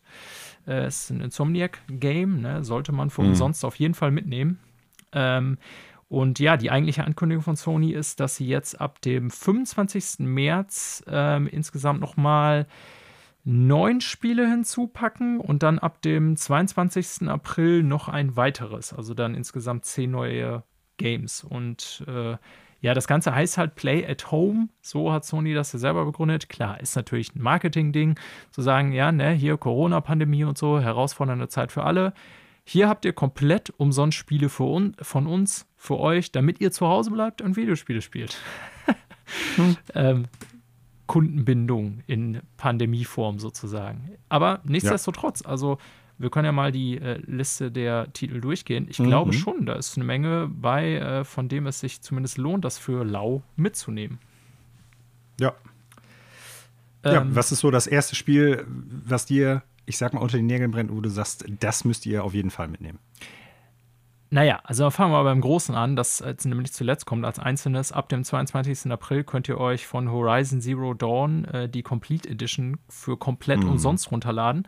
Und ganz ehrlich, jeder, der irgendwie einen PlayStation-Account hat äh, und das nicht macht, ist ein Idiot. Ihr kriegt das geschenkt. ja? Also oh inklusive Gott. dieser Expansion ähm, und äh, Horizon ist halt, selbst wenn ich jetzt persönlich erst noch nicht beendet habe, steht immer noch auf ja. meiner Liste, wo mir was dazwischen kam. Aber ich habe, ich sag mal, ausreichend Stunden reingesteckt, um bewerten zu können, dass es es auf jeden Fall ein Top-Spiel ist und Manuel findet es auch sehr gut, soweit ja, ich das in Erinnerung definitiv. habe. Und das für umsonst nicht mitzunehmen wäre ähm, dumm. Und in der ersten Rutsche ab dem 25. März, also jetzt schon bald, ähm, ist eine ganz bunte Mischung bei. Ne? Ich sag mal, für mich hm. diese vier PSVR-Games, äh, da besitze ich leider, in Klammern leider schon zwei von, Astrobot Rescue Mission und Moss, gehören aber, kann ich euch hm. sagen, zu den besten VR-Games, die ich kenne. Ähm, Thumper und Paper Beast, die zwei anderen VR-Games kenne ich jetzt persönlich nicht. Ist vielleicht auch nur Thumper von habe ich schon mal gespielt. Okay. Ne, aber die VR-Dinger mhm. äh, finde ich nett, dass sie VR damit einschließen, auch um das System nach wie vor so ein bisschen zu pushen und am Leben zu halten. Aber die anderen fünf, ähm, die jetzt neben Horizon Zero Dawn, dem sechsten, dann mit reinkommen neu, sind halt Absu, Enter the Gungeon, Res Infinite, Subnautica und The Witness. Und ja. äh, ich würde schon sagen, dass das alle Spiele mit einem ganz guten Leumund sind ne? und auch ja. äh, sehr unterschiedliche. Also für mich ganz interessant ist mit Sicherheit Absu. Ähm, das wollte ich schon länger mal spielen, hab's tatsächlich auch mhm. selber noch nicht. Und das wäre so ein Ding, das werde ich mir auf jeden Fall runterladen und dann auch mal anspielen. Enter the Gungeon ist halt so vom Spielprinzip eher nicht meins, aber auch da habe hm. ich schon äh, viel Gutes drüber gehört, gelesen, ja. ne, wer auf sowas steht. Äh, für mich wäre dann tatsächlich Subnautica noch sehr interessant. Das hatte ich mir damals auch mal auf eine Liste mhm. geschrieben, dass mich das an sich interessiert, aber hat es nie ähm, runtergeladen, sag ich jetzt mal, oder gekauft. Mhm. Ich weiß nicht, ob bei dir ja, also, irgendwie ist da noch irgendwas bei, was du so, wo du so einen Gewinn, Mehrwert von hast oder was du noch nicht hast? Ja, was heißt Mehrwert? Also, äh, was ich den Zuhörenden da draußen jetzt so ans Herz legen kann, ist auch jetzt schon ein älteres Spiel, aber trotzdem finde ich es immer noch super. The Witness fand ich sehr gut, als ich es durchgespielt habe. Ich habe alle Puzzle gelöst. Gerade das letzte ist äh, ja ein Krampf. Äh, die Leute, die es auch gemacht haben, werden es wissen. Ähm, ich fand es sehr, sehr gut. Ein super interessantes Konzept. Ähm, ein guter Puzzler, ein gutes Rätselspiel in Anführungsstrichen ähm, und beeindruckend, was man im Prinzip aus einer Sorte Rätsel so rausholen kann, weil äh, da immer wieder neu drauf aufgebaut wird.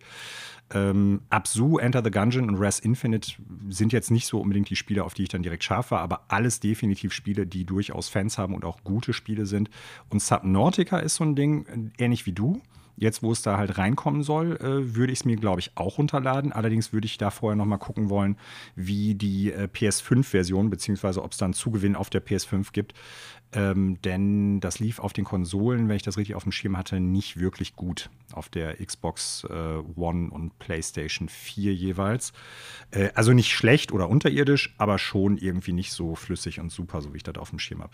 Aber das würde ich mir dann wohl durchaus reinziehen, wenn das jetzt halt einen Zugewinn bei der PS5 hat. Äh, nichtsdestotrotz, für umsonst, wie du gerade sagtest, Wahnsinn. Ne? Also es sind alles gute Spiele, kann man nicht anders sagen. Und äh, ja, wir machen hier keine Werbung für Sony. Wir haben schon lang und breit auch über den Game Pass von Microsoft gesprochen Klar, und gesagt, was da das für gesagt, ein unglaublicher Deal ist. So weiter, ja. Also äh, es wäre eigentlich Quatsch, wenn wir nicht darauf hinweisen und da jetzt irgendwie sagen, so und so sieht's aus, weil vielleicht gibt es ja durchaus Zuhörende, die da jetzt äh, das noch nicht irgendwie auf dem Schirm hatten und dann sagen, okay, check ich aus, nehme ich mit. Ne? Ja, die nächste Neuigkeit, wir bleiben wieder bei Sony, ist äh, eine, ich wusste gar nicht, dass es halt möglich ist. Ja. Na, ich überspringe jetzt die letzte der, äh, oder die, die du vielleicht irgendwie jetzt erstmal anbringen wolltest, Daniel, als Neuigkeit. Äh, die nächste Neuigkeit, äh, Sony kauft äh, ja, das äh, Fighting Game Turnier Evo. Das was echt verrückt ist. Ich fand es auch strange, als ich so gelesen habe diese Woche. Also ich muss jetzt dazu sagen, ich bin überhaupt kein äh, Fighting-Game-Fan. Ne? Ich bin zwar mit äh, Street Fighter 2 aufgewachsen, aber habe so zu dieser ganzen Turnier- und kompetitiven Szene wirklich so null Connection heutzutage. Spiele auch keine Fighting-Games ja. mehr seit ewigen Jahren. Äh, aber an sich fand ich es crazy Move, weil jetzt die ganzen letzten Wochen eigentlich ein Thema war, immer äh, welches Studio, also natürlich im Zuge des Bethesda-Deals, gehört jetzt äh, zu welchem Publisher mittlerweile und wie wird Sony reagieren und wen werden sie dazu kaufen? Und jeder irgendwie so dachte, ja, Sony wird bald bekannt geben, dass sie irgendwie Studio XY noch einkaufen, nachdem sie ja zuletzt ähm, Insomniac reingeholt haben, quasi, um auf Microsoft zu reagieren und so weiter. Äh, nee, also ich will jetzt nicht sagen, dass das eine unbedingt mit dem anderen in äh, Verbindung stehen muss, aber was Sony tatsächlich angekündigt hat, ist, dass sie eben dieses ja, Turnierformat äh, ja. kaufen quasi, ne? oder die Lizenz dazu und ähm, die Köpfe, die das bisher machen, ähm, die, äh, deren Namen ich jetzt gerade nicht präsent habe, aber im Grunde die dieser Evo-Organisation vorstehen, die werden auch wohl bald weiterhin die Köpfe dessen bleiben. Mhm, ähm, genau, aber richtig. das Ding gehört das halt sind, Sony. Dann. Äh, Tony und Tom Cannon heißen die. Okay, danke. Mhm. Ja, ähm, verrückter Move. Was sie damit so machen, äh, bin ich mir auch noch nicht ganz sicher. Ich weiß nicht, du bist ja auch, glaube ich, nicht so richtig im E-Sports-Business drin, Manuel, aber hast du da schon so nee. Gedanken genau. zu, sag ich mal? Ja, du schneidest den Punkt schon an, äh, auf den ich zu sprechen kommen wollte. Also für mich erschloss sich auch zuerst mal jetzt nicht die äh, ja, der Sinn dahinter, sagen wir es mal so. Ne? Es ist kein Studio, es ist kein Franchise, was man irgendwie kauft, es ist im Prinzip eine Veranstaltung ja. oder der Name einer Veranstaltung. Ne? Es ist äh, die größte äh, Fighting Game, ja, das größte Fighting Game Turnier, was es so weltweit gibt. Mit ich weiß gar nicht wie viel äh, Teilnehmern, Zuschauern und so weiter und so fort. Äh, aber es ist vor allen Dingen ja erstmal der Name, den die kaufen und die Veranstaltung. Und äh, ja, wie du es gerade schon sagtest, ich glaube, es soll in den Bereich E-Sports gehen, ne? dass die sich da irgendwie anders aufstellen wollen. Es ist natürlich jetzt ein äh, Ding, was sehr auf eine E-Sports-Nische konzentriert ist, nämlich nur auf Fighting Games. Ne? Du hast da irgendwie keine äh, weiteren Spiele irgendwie noch drin, die E-Sports technisch viel Relevanz besitzen oder sowas. Aber ja, das ist eine Möglichkeit, irgendwie Marketing anzubringen, glaube ich. Das ist eine Möglichkeit, sich im E-Sports-Sektor irgendwie zu etablieren. Das äh, sind so die Gedanken, die ich dazu erstmal hatte. Mehr weiß ich und mehr kann ich da mir auch gar nicht drunter vorstellen. Das nee. ist halt echt ein verrückter, verrückter Move. Also wir sind da auch, wie gesagt, leider, glaube ich, die äh, falschen Ansprechpartner, weil wir halt so in diesem ganzen E-Sports-Ding wirklich äh, überhaupt nicht firm sind. Ich weiß natürlich, dass es sowas wie Overwatch League gibt und Evo kenne ich auch und ich habe auch immer mal wieder reingeguckt.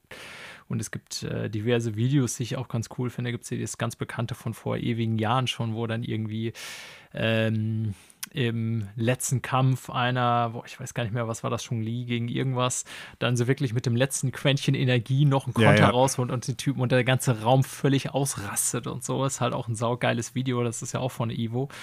Ähm, mhm. Aber selber gucke ich das überhaupt nicht, weil wie gesagt, zock halt selber keine Fighting Games mehr. Ähm, mhm. Aber klar, das Ding an sich, glaube ich, ist schon ziemlich groß. Jetzt äh, im Fighting-Game-Genre sowieso ist es ja das Größte und ich glaube, so auch als E-Sports-Veranstaltung ist es, glaube ich, schon so eins der ältesten sowieso und auch eins der größten E-Sports-Events immer noch. Das ist das Größte. Ja. Äh, also zumindest Fighting-Game-Community-mäßig. Ne? Genau. Ähm, mhm. Was ich interessant finde, wenn man mal so die Spiele sich anschaut, die da die letzten Jahre waren, äh, ne, also ich kann schon verstehen, dass äh, da E-Sports ja ein wachsender Markt ist, Sony da irgendwie den Fuß in die Tür kriegen will oder halten will. Ähm, mhm. Sony-Spiele selber spielen ja aber interessanterweise da irgendwie kaum eine Rolle, wenn ich mir so die letzten Jahre angucke, was da so präsentiert wird. Ne? Da ist natürlich irgendwie Street Fighter, äh, Mortal Kombat, äh, Smash Brothers, ähm, ja, gut, Tekken ist natürlich ne, eigentlich ein Franchise, was man so mit Sony verbindet, äh, ist auch noch dabei. Aber ich würde mal sagen, die großen Namen, alles, was da so irgendwie äh, viele Zuschauer äh, generiert bei Ivo, ist jetzt so eigentlich eher nichts, was ich direkt mit Sony verbinden würde. Ne? Ähm, ja. Hm. Und ich frage mich, ob die dann da irgendwie vielleicht auch also keine Ahnung, das wird ja offen bleiben müssen für Publisher aller Art, egal ob sie jetzt zu Sony gehören, die Studios oder nicht, sonst funktioniert das Ding halt einfach nicht. Ähm, Nintendo hat sich ja auch schon dazu geäußert. Ja, ähm, die mhm. haben ja gesagt, we will continue to assess Evo and other opportunities as we plan for future online and offline Super Smash Bros. Tournament Activity. Das muss man sagen, äh, Nintendo und Evo oder Smash Bros. und Evo hatten schon, soweit ich das verfolgt habe, immer eine etwas schwierige Beziehung. Ja. Nichtsdestotrotz ja, ja. Äh, war es die letzten Jahre ja oft Teil der Evo und auch ein beliebter. Mhm. Ja, also der Deal kann für Sony mit Sicherheit nicht darin liegen, zu sagen, ey, ihr spielt jetzt da nur noch Sony-Spiele auf der Evo. Das wird nicht funktionieren. Ja, was sollen die denn spielen? Genau, PlayStation, ja, genau. Äh, das meine ich All-Stars ja. Battle Royale. Selbst wenn sie, nein, ich meine, selbst wenn sie jetzt irgendwie auf einmal ähm, neues Fighting-Game-Franchise aus dem Hut schütteln und dann sagen, hier, ähm, das ist äh, jetzt unser Ding hier, wir pushen das jetzt voll mit Hilfe von Evo kann das natürlich nicht das Ziel sein, irgendwie zu sagen, äh, sie wollen da mhm. nur ihre eigene Plattform für Kampf, für ein mögliches Kampfspiel, was nicht mal angekündigt ist, bedienen. Das heißt, die müssen weiterhin auch, äh, sonst wird das Event nicht ernst genommen, natürlich alle äh, Publisher und Studios und so, die entsprechend beliebte Games haben, damit inkludieren. Ne? Und mhm. werden hm. dann da wahrscheinlich tatsächlich, ja, äh, alleine als Vermarkter Publisher auftreten und davon sich anscheinend irgendwas versprechen. Werbung für PlayStation im besten Fall im Sinne von, ja, hier, die Spiele mhm. laufen übrigens am mhm. geilsten alle auf PlayStation. Ja, ich meine, äh, du hast zwar gerade gesagt, äh, die vielen Franchises, die da durchaus immer präferiert gespielt werden und auch eigentlich Jahr für Jahr immer wieder auftauchen, sei es Smash Brothers, sei es Street Fighter oder was auch immer, sind jetzt nicht unbedingt die Spiele, die direkt mit Sony in Verbindung gebracht werden. Nichtsdestotrotz hat Sony sehr oft ja, ich sag mal, ähm, Promotion-Deals mit zum Beispiel Street Fighter in den letzten das Jahren stimmt. gehabt. Ich glaube, bei ja. vier und bei fünf war es bei beiden so. Genau. Ähm, also ich glaube schon, dass äh, auch für viele Leute so Street Fighter mittlerweile jetzt zum Beispiel mehr mit äh, Sony in Verbindung steht als mit Nintendo, was ja Anfang der 90er mit Street Fighter 2 noch ganz anders ausgesehen hat. Ja, ja, ähm, ja das so. stimmt. Die haben es ganz gut geschafft, immer die Marke PlayStation damit in Verbindung zu bringen, sagen wir es mal so. Ja. Das glaube ich nämlich jetzt erstmal auch so. Es gab ja auch einige, ich sag mal, Exklusivcharaktere, wenn ich das jetzt richtig auf dem Schirm habe, die dann nie irgendwie nur auf der Sony-Plattform teilweise dabei waren oder so. Ähm, naja, aber worauf ich äh, jetzt noch kommen möchte, ist so, was mir gerade durch den Kopf geht, ist, Sony hat ja zum Beispiel auch Crunchyroll gekauft vor, ähm, ich glaube, einem knappen halben Jahr. Ne? Und ähm, vielleicht geht das in eine ähnliche Richtung, dass sie sagen, wir werden irgendwie, was so Streaming-Services betrifft, nicht unbedingt jetzt mit äh, Netflix, Amazon oder sonst welchen Anbietern irgendwie äh, mithalten können. Ah, okay. Aber wir können ja versuchen, wir können ja quasi versuchen, alle Nischen abzugreifen. Ne? Also so wie im Prinzip Twitch kein, äh, ja, kein YouTube, äh, YouTube-Äquivalent werden sollte oder irgendwie ein, YouTube äh, 2 oder sowas, sondern in eine ganz andere Richtung ging. Dass die halt sagen, wir suchen uns halt ganz viele Nischen raus und bieten dann in unseren Streaming-Services, wenn wir die bündeln, halt das an, was die anderen nicht mehr können, weil wir das alles haben. Ja, also, dass wir jetzt eine interessante Idee. Da, Ja, weil anders kann ich es mir jetzt so nicht erklären. Und das wird dann vielleicht auch dazu führen, und das wird man dann vielleicht in den nächsten Monaten oder Jahren noch sehen, dass die versuchen, auch noch mehr Standbeine im E-Sports zu kriegen. Ne? Das ist ein Teil des Streaming-Services, den man vielleicht dann irgendwann bei Sony hat, äh, dann der E-Sports-Kanal sein wird. Und dann hast du halt die exklusiven Vermarktungsrechte von Ivo und vergleichbaren Sachen nur bei denen und nicht in anderen Streaming-Services, nicht in, auf anderen Plattformen. Und dann ist das ja unabhängig davon, ob du selber ein Spiel hast, was da gespielt wird. Wenn du halt, ich sag mal, die äh, Lizenzen am Streaming des Events halt hast. Ähnlich wie, wie hieß da nochmal, Bernie Ecclestone ja die Vermarktungslizenzen der Formel 1 äh, damals gekauft hat und damit Milliardär oder so geworden ist, weil es keiner haben wollte. Hat wohl ein, zwei Mark damit gemacht, das können wir mal festhalten. Ja. So. Ja. Anders kann ich es mir jetzt nicht irgendwie zusammenreimen. Ich glaube nicht, dass die irgendwie jetzt nächste Woche ein großes neues Fighting Game Franchise ankündigen werden.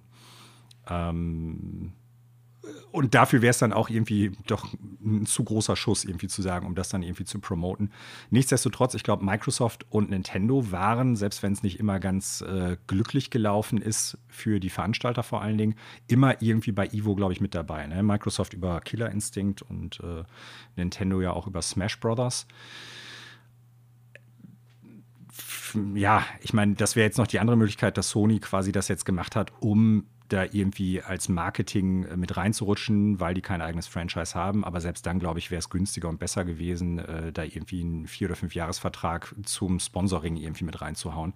Deshalb glaube ich, dass es eher in diese Streaming-Richtung geht, ne, ja. dass sie die Rechte dafür haben wollen. Das ja, mal gucken, vielleicht werden sie ja irgendwie, irgendwie ein koreanisches StarCraft äh, Ding noch übernehmen oder so, ne? Irgendwie da noch so, so, so ein äh, oder ja, es macht ja auch ja. durchaus Sinn, sich breit aufzustellen. Ne? Also ich meine, äh, Sony als auch Microsoft sind natürlich eh Firmen, die jetzt nicht alleine auf den Videospielsektor beschränkt sind. Äh, Im Sinne von Publisher von Videospielen meine ich das jetzt. Mhm, ähm, Sony genau. ist ja ein Gesamtunterhaltungskonzern äh, und Microsoft natürlich, wie wir alle wissen, noch ganz viele äh, Standbeine im Cloud- und Office-Sektor und so weiter. Insofern ist es auch, denke ich, da bei Sony nur sinnvoll, ich sag mal, äh, ein bisschen zu diversifizieren, aber nichtsdestotrotz ist es ja weiterhin so, und da hast du schon ganz recht, dass sie dann schon so bestimmte Sparten vor allen Dingen bedienen. Ne? Wenn man sich das jetzt mhm. auch so mit Crunchyroll, äh, das kann ja auch ein ganz guter Move sein, denn ähm, ne, wenn wir eins gesehen haben, das äh, nächste große Ding zu werden, was so alles andere ersetzt, so das nächste YouTube oder das nächste Twitch oder so, äh, das ist halt nicht so einfach. Ne? Und vielleicht ist nee, es dann besser, genau. so ein genau. bisschen so auf diverse Standbeine zu setzen, die auch trotzdem Wachstumspotenzial jedes für sich haben. Tja, Microsoft hatten sich auch mal an den Mixer gesetzt und nichts bei rumgekriegt. Ne? Ja, das äh, ist wohl so. Das haben sie mal schnell eingestampft. Ja, ja, äh, letzter Punkt zu diesem, ähm, zu dieser Neuigkeit noch. Ivo ist auf der anderen Seite ja trotzdem, ist mir das so jetzt irgendwie als äh, Außenseiter irgendwie immer so mal wieder über den Bildschirm geflackert, durchaus in den letzten Jahren ja auch für eine Kontroverse bekannt gewesen. Ne? Also jetzt nicht die Veranstalter selber oder die Veranstaltung per se, aber dass es halt im Umfeld dieser Veranstaltung durchaus äh, einige, ich sag mal, kontroverse Sachen gab, die da passiert sind, die äh, ja, die ich nicht nachhalten kann, inwieweit das jetzt jeweils stimmt oder nicht, aber wo es dann halt Anschuldigungen von äh, sexuellen Übergriffen und sowas alles gab. Ähm, Gegen Organ. Da bin ich mal gespannt. Genau, ja. Letztes Jahr war ja, es. Also, erst.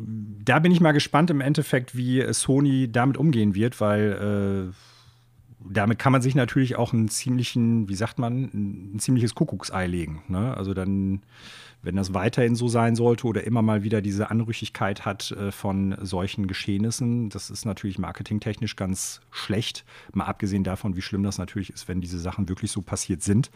Ähm, ja, aber das. Ja. Äh, also inhaltlich kann ich bin das. gespannt, wie das laufen wird. Das stimmt. Inhaltlich äh, muss ich auch da sagen, kann ich das nicht bewerten, weil ich Ivo einfach nicht nah genug verfolge. Aber äh, ich kann dir dazu eins sagen. Ähm, Sony wird das ja alles mitbekommen haben, was da jetzt letztes Jahr an ja. Presse gab. Und, äh, also wenn nicht, dann wäre es echt Genau, irre. und ich kann dir sagen, dass die, äh, auch wenn ich kein Sony-Interner bin, bin ich mir sicher, äh, die werden sehr darauf bedacht sein, äh, ja, ja. wie äh, da so die Publicity in den nächsten Jahren ist. Und ich glaube, ähm, ein Konzern, ne, der in der Größe, der auch dann äh, entsprechend, ich sag mal, äh, im Zweifelsfall, weil Ivo war ja bis vorhin eine unabhängige Organisation, ne? Und ich glaube, wenn Mm, mm. da Leuten sowas passiert, dann wird da sehr schnell mit einem eisernen Besen ähm, Gekehrt. gekehrt. Ja, und dann werden ein paar Köpfe ausgetauscht und dann gibt es ein paar Statements dazu, dass Sony das natürlich äh, alles nicht gut heißt und dann auch alle sehen, dass die Köpfe rollen lassen. Ne, also ähm, da wird man sich jetzt bei den Evo-Organisatoren, wie gesagt, die bleiben ja im Sitz, damit abfinden müssen, dass es über, je, über einem jemanden gibt, äh, der dann letztendlich den Daumen hebt oder senkt. Und äh, die werden da sehr drauf beachtet sein, äh, Ja. wie auch schon Disney oder so das immer ist, ne, dass die Publicity stimmt, die aus dieser Organisation kommt. Wobei es tatsächlich nicht nur jetzt irgendwie auf die Organisatoren beschränkt war, sondern ich glaube auch äh, viele, ja, teilweise in der Community bekanntere Teilnehmer irgendwie Streamer, auch ja. betraf. ne? Das stimmt, ja. So, und ähm, ja, also da bin ich mal gespannt, wie Sony das machen wird, ob die halt sagen, wir werden jetzt Statuten irgendwie aufstellen und äh, das so strukturieren, dass halt sowas nach Möglichkeit nicht mehr vorkommen kann, ne? dass die Leute da auch mehr und äh, besser geschützt werden, oder ob die im Prinzip dann, ich sag mal, eher den Marketingmantel des Schweigens über solche Sachen äh, decken werden, was natürlich echt schlimm und fatal wäre. Aber das können wir auch noch nicht einschätzen. Bin ich mal gespannt, wie das weiterläuft, sagen wir es mal so. Ja, mal sehen, was als nächstes noch gekauft wird. In dem Zusammenhang äh, letzte Nachricht für heute und wieder eine Sony-Nachricht. Und äh, jetzt bin ich mal gleich gespannt, was du dazu sagen wirst. äh, ein altbekanntes Gesicht und ein altbekannter Name auch in unserem Podcast, über die Person haben wir schon etwas häufiger mal gesprochen, äh, taucht wieder auf. Ja. Es geht um Jade Raymond, äh, die ein neues Studio hat und ein neues Spiel exklusiv für Sony bastelt, baut, konzipiert, vielleicht dann doch wieder einstampft, äh, das Studio schließt und woanders wieder hingeht. Keine Ahnung. Was waren deine Gedanken, als du diese Überschrift gelesen hast, Daniel? Ja, äh, also ich habe sie tatsächlich aufgenommen, selber die Meldung ins Skript, weil, ähm, also ich will das Ganze, wir haben jetzt ne, beim Google Stadia Zusammenbruch quasi schon ausführlich eigentlich über, was heißt ausführlich, aber da haben wir schon ihre Karriere und Situation thematisiert, weil sie ja eben federführend da bei den Google Studios intern auch tätig war. Ja. Und ich war dann erstmal ziemlich verwundert, als der Name dann hier auftauchte im Kontext von Sony. Ähm, dass die irgendwie in der Branche weitermacht, das war ja eigentlich klar. Ne? Und es ist jetzt wohl so, dass sie ein neues Studio gegründet hat. Und warum ich dann die Nachricht irgendwie aufgenommen habe, ist jetzt nicht, weil ich irgendwie eine Jade Raymond-Obsession oder sowas habe, sondern weil ja letztendlich ich die Überraschung äh, daran fand, dass Sony direkt mal ganz offensiv gesagt hat, und dieses Studio kann ja gerade erst gegründet worden sein. Ne? Ich meine, wie lange ist sie jetzt bei Google raus? Das ist ja, keine Ahnung, zwei Monate oder so jetzt her Ja. ähm, dass die sagen, ey, das ist eine IP für uns und wir ähm, backen das ganze Ding. So, und Ja, das hatte man ja. jetzt zuletzt, war es das letzte, korrigiere mich, aber das ist ja auch das Ding bei Kojima gewesen. Ne? Kojima wurde ja Ja, frei genau. von, von äh, Konami und Ja. äh, hat dann sein eigenes Studio gegründet, Kojima Productions halt einfach heißt es, glaube ich. Und da hat Sony ja dann ja auch gesagt, hier, ähm, ne, also ist kein Sony eigenes Studio, muss man ganz klar sagen, ist nicht Naughty Dog. Ne? Ja, Also genau. Kojima Productions Haven ist Studio unabhängig. Genau, und so ist es bei Haven Studio, also dem neuen Studio von Jade Raymond auch. Aber Hm. Fakt ist, und das wird auch so sein, wenn die das jetzt schon so kommuniziert haben, dass Sony gesagt hat, ey, die produzieren übrigens ein Spiel exklusiv nur für uns. Und das fand ich erstmal ziemlich verwirrend, muss ich sagen, weil ich so dachte, bei Mhm. Kojima konnte ich es hundertprozentig nachvollziehen. Ich bin jetzt kein Kojima-Game-Fan selber, aber der Typ hat Mhm. natürlich einen so großen Namen, dass mir klar wird, sobald irgendwie den Konami aus seinen Fängen rauslässt, äh, dass sich die ganzen großen Publisher im Grunde darum äh, kebbeln werden, wessen, Ja, ja. Ne, wer dessen Spiel jetzt rausbringen darf. Hier hat es mich tatsächlich überrascht, dass Sony das schon so offensiv vermarktet hat, weil ich so dachte, ja gut, ähm, das mag jetzt irgendwie, also die, ne, was sollen die jetzt, die haben ja noch nichts, die können ja noch nichts haben. Die wird das, das Studio Mhm, ist gerade mhm. eröffnet, ne, was man so las jetzt irgendwie, gab es noch einen äh, Artikel darüber, da, welche Leute man dem Studio bisher zuordnen kann. Das ist bisher nur eine Handvoll Namen, ganz viele davon so aus dem Umkreis von äh, Ubisoft und äh, Mhm. ja, also EA, sag ich mal, so Ex-Mitarbeiter. Ähm, und ja, dass Sony dann direkt so irgendwie überhaupt eine Meldung dazu rausgab, fand ich irgendwie eher verwirrend, weil oft ist das dann ja mhm. so, dass Videospiele eh sehr viel zu früh angekündigt werden und dann hier heißt es, ey, hier kommt das neue geile exklusive Spiel von XY, hier ist ein Teaser-Trailer, 10 Sekunden und dann wisst ihr alle in drei Jahren oder so, könnt ihr mehr sehen oder das Spiel vielleicht mal spielen.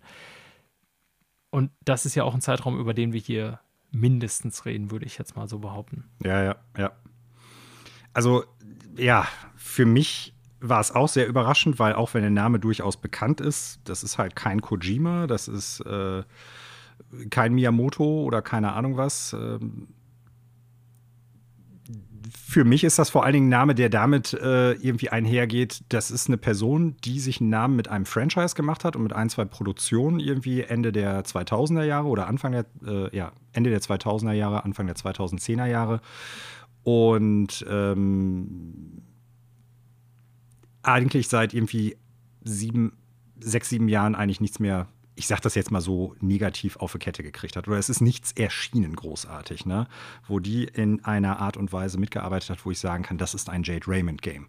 Ich kann auch im Gegensatz zu Kojima nicht mal den Finger drauflegen und sagen, so ist ein Spiel von der. Ich auch nicht. Also, ne, also dass, dass ich sagen könnte, die hat halt eine gewisse Art, Spiele zu produzieren oder macht bestimmte Spielesorten oder Genres oder die Spiele haben immer ein gewisses, ich nenne es jetzt mal eine Meinung des besseren Ausdrucks, Jade Raymond Flair auch das hat die irgendwie nicht. Für mich ist das so eine Person, die mich immer wieder wundert,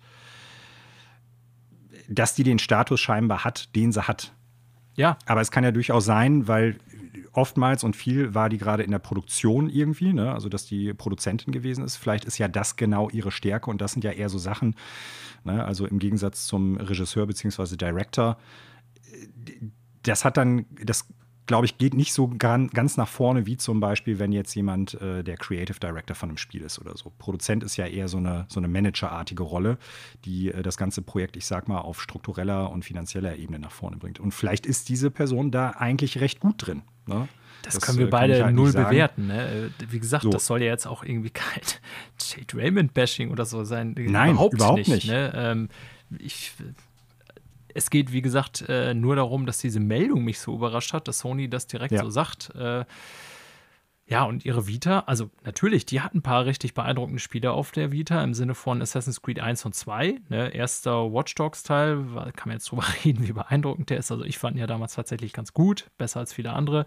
Da war mm, sie auch mm. noch äh, Executive Producer, ne? also eben äh, in der genannten Rolle, die du ihr gerade schon zugeschrieben hast. Und dann zuletzt, ja, das war auch das letzte, was ich hier sehe, was wirklich so Gut, Star Wars Battlefront 2 war sie wohl noch dran beteiligt für EA.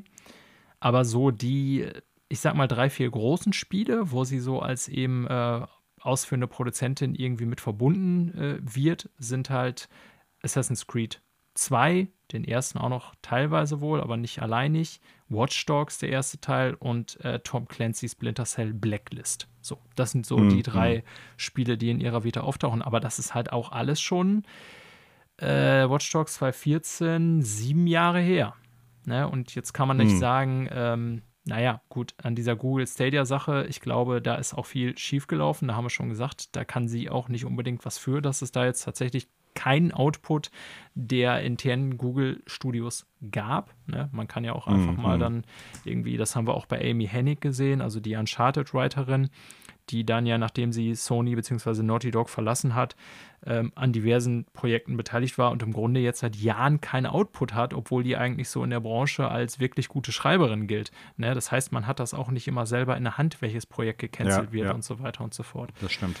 Ähm, ja, aber es, keine Ahnung, also ähm, mal schauen, was da für ein Spiel in der Zukunft bei rumkommt. Wie gesagt, dass die neue Studio und so gründet und auch irgendwie mit Ex-Kollegen und so, das ist jetzt überhaupt gar keine Meldung wert. Und ich soll jetzt auch nicht darum Nö. gehen, dass wir irgendwie sie verfolgen oder bashen wollen, sondern eher, dass Sony das so offensiv kommuniziert hat, fand ich eher ein bisschen seltsam. Aber vielleicht ist es auch so eine Sache, wo äh, man jetzt schnell den Fu Fuß in der Tür haben wollte, ne? weil, wie ich es gerade schon sagte, vielleicht ist diese Frau äh, im Produktionssitz unfassbar gut, effizient, macht ihre Sache einfach fantastisch. Äh, und dementsprechend geht man davon aus, dass eigentlich das Studio, wenn es jetzt neu ist und man das für, ich sag mal, noch relativ wenig Geld an sich binden kann, also die haben es ja nicht gekauft, sondern im Prinzip nur einen Exklusivvertrag für deren erstes Spiel ähm, halt genommen. Ja. Ähm, das äh, ist ja vielleicht jetzt besser möglich, als wenn die das erste Spiel raushaben, totaler Hit ist und das Studio und die Leute, die da involviert sind, eigentlich nicht mehr äh, für das Geld, was sie jetzt kosten, äh, an sich binden kann. Ne? Und vielleicht ist das so eine Sache, wie groß kann der Verlust schon sein, selbst wenn die jetzt im Prinzip das Spiel wieder nicht rausbringen können. Ne? Oder das Studio geht irgendwann zugrunde oder das Spiel ist nicht der große Hit, den sie erhofft haben oder sowas. Dann haben wir jetzt aber vielleicht auch nicht so viel Geld da reingestopft, weil äh, wir es jetzt noch relativ günstig oder zu guten Konditionen kriegen konnten. Ne? Das kann ja auch eine, ein Gedankengang sein.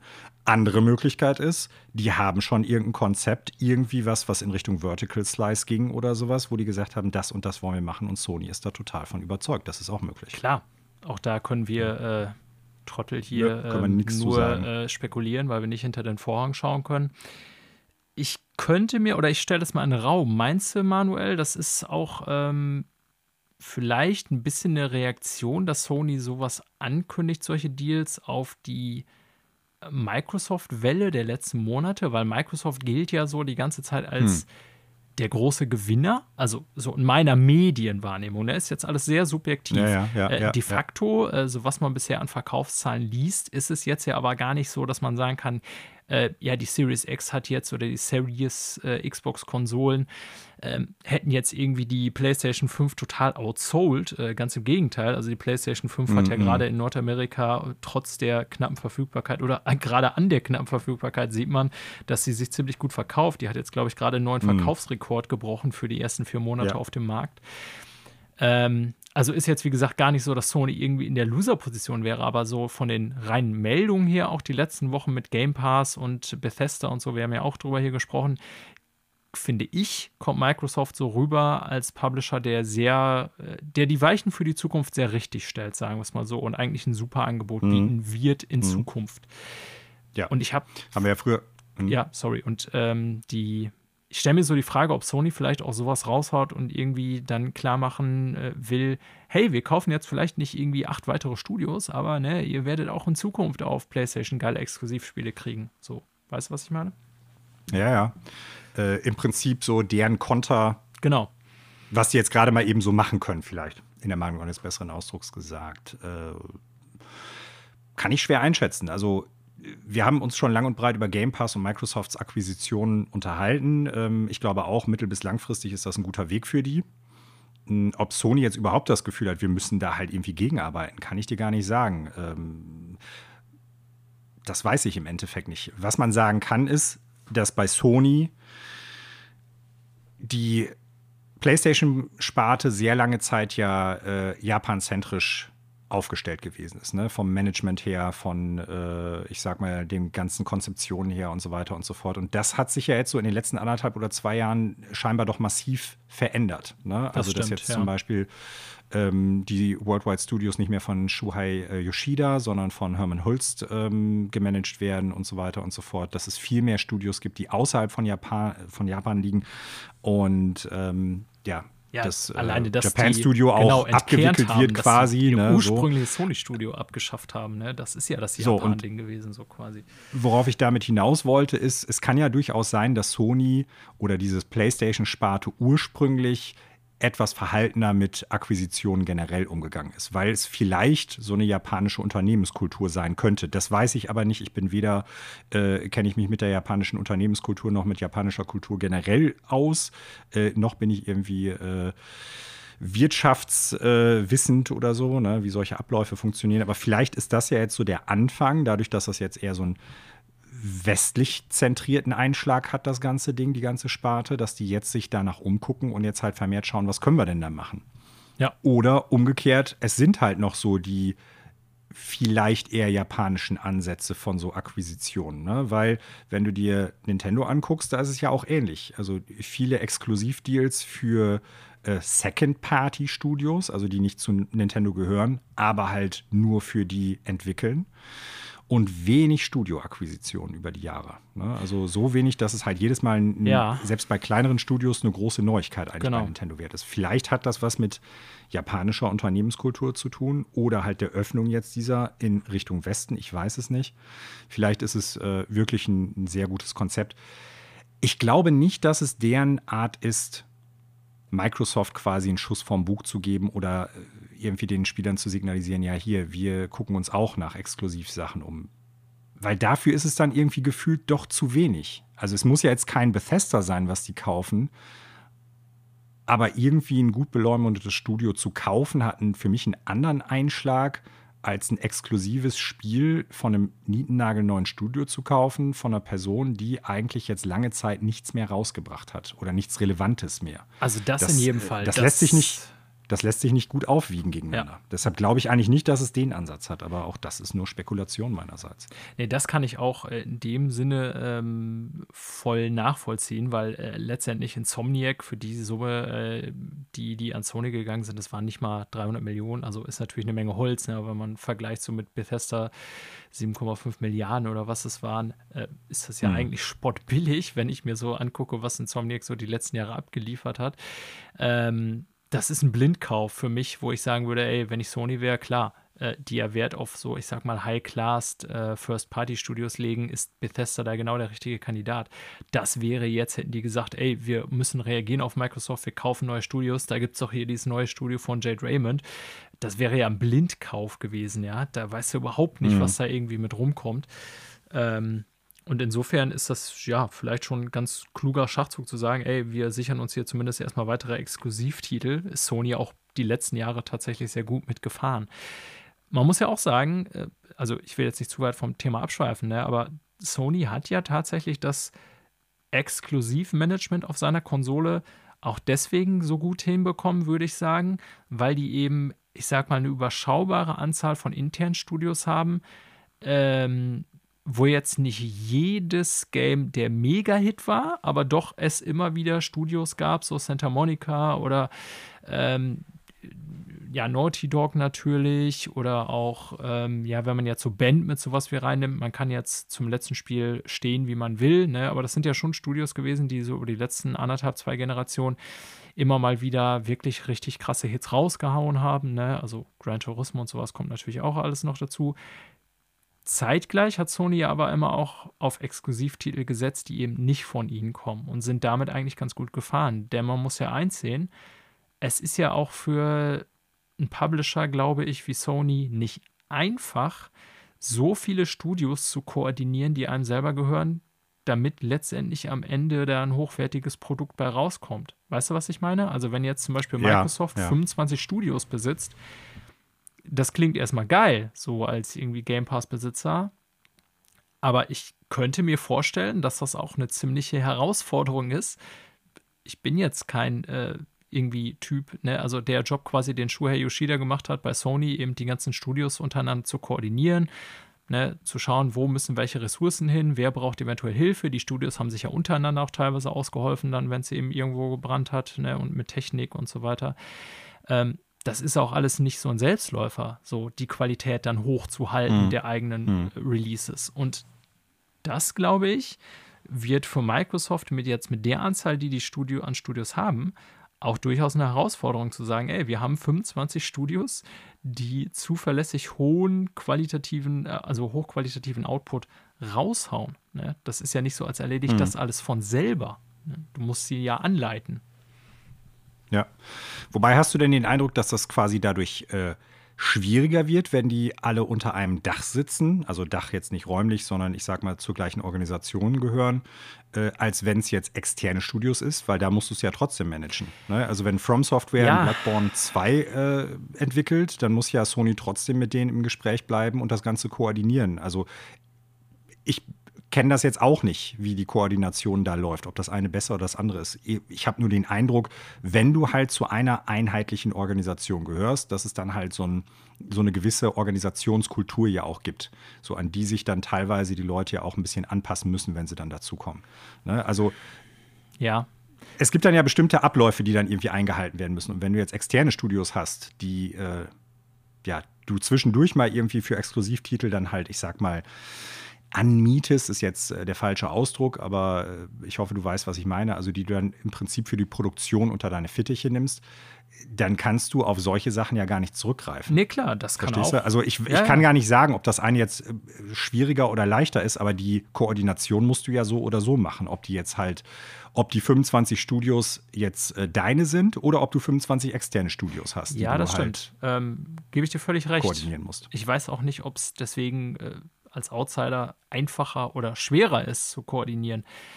Ähm, auch irgendwie, dass man zum Beispiel Technologie untereinander teilt und so weiter. Ähm, aber ich würde schon behaupten, dass hauseigene Studio ja ein permanentes Investment sind und damit auch eine dauerhafte Belastung des Solls, wenn du weißt, was ich meine. Ne? Das heißt, wenn du einen gewissen Ja. Kapitalstock hast und irgendwie eine gewisse Anzahl an Mitarbeitern und die ist natürlich Du hast jetzt- Unterhaltungskosten. Ja, du hast Unterhaltungskosten. So. Und wenn jetzt das ein oder andere externe Projekt, was du vergibst, ähm, letztendlich nicht das bringt, was du dir davon erhofft hast, was ja auch bei Sony Mhm. diverse Male geschehen ist oder auch bei Microsoft, Mhm, mhm. äh, die ja auch das ein oder andere Spiel dann wieder gecancelt haben, ne? ähm, kannst du das, denke ich, relativ schnell abhaken und sagen, okay, ähm, da ist leider nicht das bei rumgekommen, was wir uns so irgendwie beim Aufsetzen des Vertrages erhofft haben. Auf der anderen Seite hast du dann mal wieder so Hits, so wie Bloodborne oder so, die wirklich Unmengen an Prestige und Kohle einbringen, so würde ich jetzt mal so, ne, ich kenne die Verkaufszahl von Bloodborne nicht, aber es dürfte schon nicht ganz so wenig gewesen sein. Ähm, das Risiko ist meiner Meinung nach, also das unternehmerische Risiko ist meiner Ansicht nach geringer, weil es eben kein dauerhaftes Mhm, Investment ist. Und dann musst du dich nämlich selber direkt kümmern, wenn es jetzt scheiße gelaufen ist. Siehe Studio Japan, was mache ich jetzt mit den Typen? Setze ich die alle frei? Was mache ich mit den äh, ja, Kapazitäten, die wir da an Büros und eben Technik haben und so weiter? Ähm, Mhm. Ich glaube einfach, dass es beides Vor- und Nachteile hat, sagen wir es mal so. Ja, also was die Kosten betrifft, ne, die Unterhalt, äh, Unterhaltungskosten, da gebe ich dir ganz, ganz klar recht. Ne, da bist du, wenn du dir ein neues Studio ans Bein bindest, natürlich äh, sehr viel mehr äh, Kosten ja, interessierter, glaube ich, als wenn du einen einmaligen Deal für ein Spiel mit irgendwie einem externen Studio eingehst. Aber für mich hat das tatsächlich nichts mit der Koordination zu tun, also mit Nein, der das stimmt. an sich. Die ist in ne? beiden Fällen Also äh, nötig. ich gebe dir, ich geb dir recht, es ist äh, eine finanzielle Frage in dem Zusammenhang. Ich glaube, das ist auch der Grund, warum zum Beispiel Nintendo primär darauf setzt, äh, Second- oder sogar Third-Party-Studios im Endeffekt anzunehmen. Ne? Ja. Weil es ist dann halt die finanzielle Verpflichtung dementsprechend nicht da. Ja, äh, um das nochmal zurück auf die eigentliche News zurückzubringen, äh, was das Etwas jetzt für Jade. Raymond bedeutet und äh, für Haven Studio, keine Ahnung. Erstmal gespannt. Planungssicherheit, Ein- würde ich jetzt mal so ja, das, davon gehe ich auch ganz stark aus. Aber wie es immer so ist, ich glaube, gerade wenn ein äh, Publisher früh in ein Projekt einsteigt, bedeutet das natürlich auch immer, dass du halt sehr viel mehr kreativen Eingriff von außen hast. Wohingegen, wenn du, glaube ich, schon mal irgendwie ein bisschen was produziert hast oder vorgearbeitet hast und dann erst im Prinzip Klinken putzen gehst und die Leute sagen, wir machen das, dann stelle ich mir jetzt auch so vor, äh, als Laie, dass du dann halt doch noch einen anderen Pull hast und sagen kannst, also so und so möchte ich das Spiel ganz gern machen. Ähm, wird sich zeigen. Hoffentlich wird da äh, von dem Studio was kommen. Hoffentlich wird Jade Raymond was rausbringen. Und noch äh, mehr hoffe ich darauf, dass es dann wirklich auch ein interessantes und gutes Spiel werden wird. Ja. Äh, aber ich denke, das werden wir frühestens in zwei Jahren oder so sehen und spielen vermutlich auch erst in drei Ja, Jahren. aber halten wir Und, so äh, erstmal dann gucken fest. Äh, das würde ich sagen, oh, sorry Manuel, ähm, halb, aber halten wir erstmal fest, würde ich sagen, dass PlayStation exklusiv, also allein dieser Titel, äh, meiner Meinung nach schon was ist, was etwas hermacht. Ne? Wenn man sagen kann, hier, wir Hm. machen ein PlayStation-exklusives Spiel, das hat erstmal so einen guten Namen oder guten Leumund, so würde ich es jetzt mal so sagen. Das glaube ich auch. Also nicht nur Sony profitiert davon im Sinne von, wir haben einen weiteren Exklusivtitel am Start, sondern ich glaube auch für äh, Haven Studios wird es was sein, äh, das hat ja auch was mit Prestige zu tun. Genau, ne? Dass eine der definitiv. drei großen Firmen im Prinzip gesagt haben, wir glauben an das Studio, wir glauben an äh, den Studiokopf und wir glauben an das Projekt, das ihr macht. Ja. So, ne? Das ist ja schon noch was anderes, als wenn jetzt irgendwie, ich sag mal, irgendein kleinerer Publisher daherkommt. Ja, das waren die Neuigkeiten für diese Woche. Und äh, damit äh, beschließen wir diesen Punkt auch. Ja, Und mit Abschluss des Punktes kommen wir auch zum Abschluss des Podcasts. Heute mal wieder eine normale Folge, keine Gäste, keine Überlänge, kein Vierlefanz oder Schnickes, nur ein paar Neuigkeiten und Gerede über Videospiele im weitesten Sinne. Wir bedanken uns bei euch fürs Zuhören. Wir hoffen, ihr seid auch nächste Woche wieder dabei bei Freunde fürs Extraleben. Ähm, wenn ihr Interesse habt, könnt ihr mit uns Kontakt aufnehmen über die, ich sag mal, gängigsten Social Media Kanäle, über Instagram, über Facebook oder auch über Twitter, über Hashtag äh, äh Extrafreunde. Ihr könnt auch natürlich nach äh, Freunde fürs Extraleben suchen. Und hören könnt ihr uns natürlich über die gängigsten äh, Podcast-Formate und Podcast-Catcher. Äh, ihr könnt aber auch auf Anchor FM gehen und da mal nachgucken, wo ihr uns alle finden könnt. Und hoffentlich ist dann auch euer favorisiertes Podcast-Programm oder RSS-Feed-Programm dabei. Und äh, wir freuen uns auch immer über Rückmeldungen. Das heißt, wenn ihr irgendwie Vorschläge für Themen habt oder irgendwelche Verbesserungsvorschläge, dann lasst uns das auf jeden Fall wissen. Ja, sagt es äh, uns. Gerne. Wir sind da äh, ganz begierig drauf auf eure Rückmeldung und auf euer Feedback. Ähm, für die nächste Episode, nächste Woche können wir schon mal ankündigen, es steht ein großer Brocken spieletechnisch ins Haus, Monster Hunter Rise. Und äh, ich denke, da werden wir dann auch äh, uns drüber unterhalten und mal so ein paar Gedanken da zum Besten geben. Ich werde es mir auf jeden Fall holen und äh, werde dann auch zum Spiel was sagen können. Und äh, ja, das wird, denke ich mal, ein zentraler Punkt nächste Woche sein. Und dann schauen wir, was es noch so alles gibt. Insgesamt kann man sagen, wir sind aktuell noch so ein bisschen in der Planung, was einige Spezialthemen und Spezialepisoden auch noch betrifft. Äh, da werden wir uns, denke ich, auch noch mal in Zukunft ein bisschen konkreter zu äußern können und äh, hoffen, dass das dann auch Themen sein werden, die euch interessieren. Aber nichtsdestotrotz, in diesem Zusammenhang äh, machen wir für heute Schluss. Wir bedanken uns nochmal bei allen da draußen und ich sage deshalb auch einfach schon mal Tschüss. Und ich sage Ciao, bis zum nächsten Mal.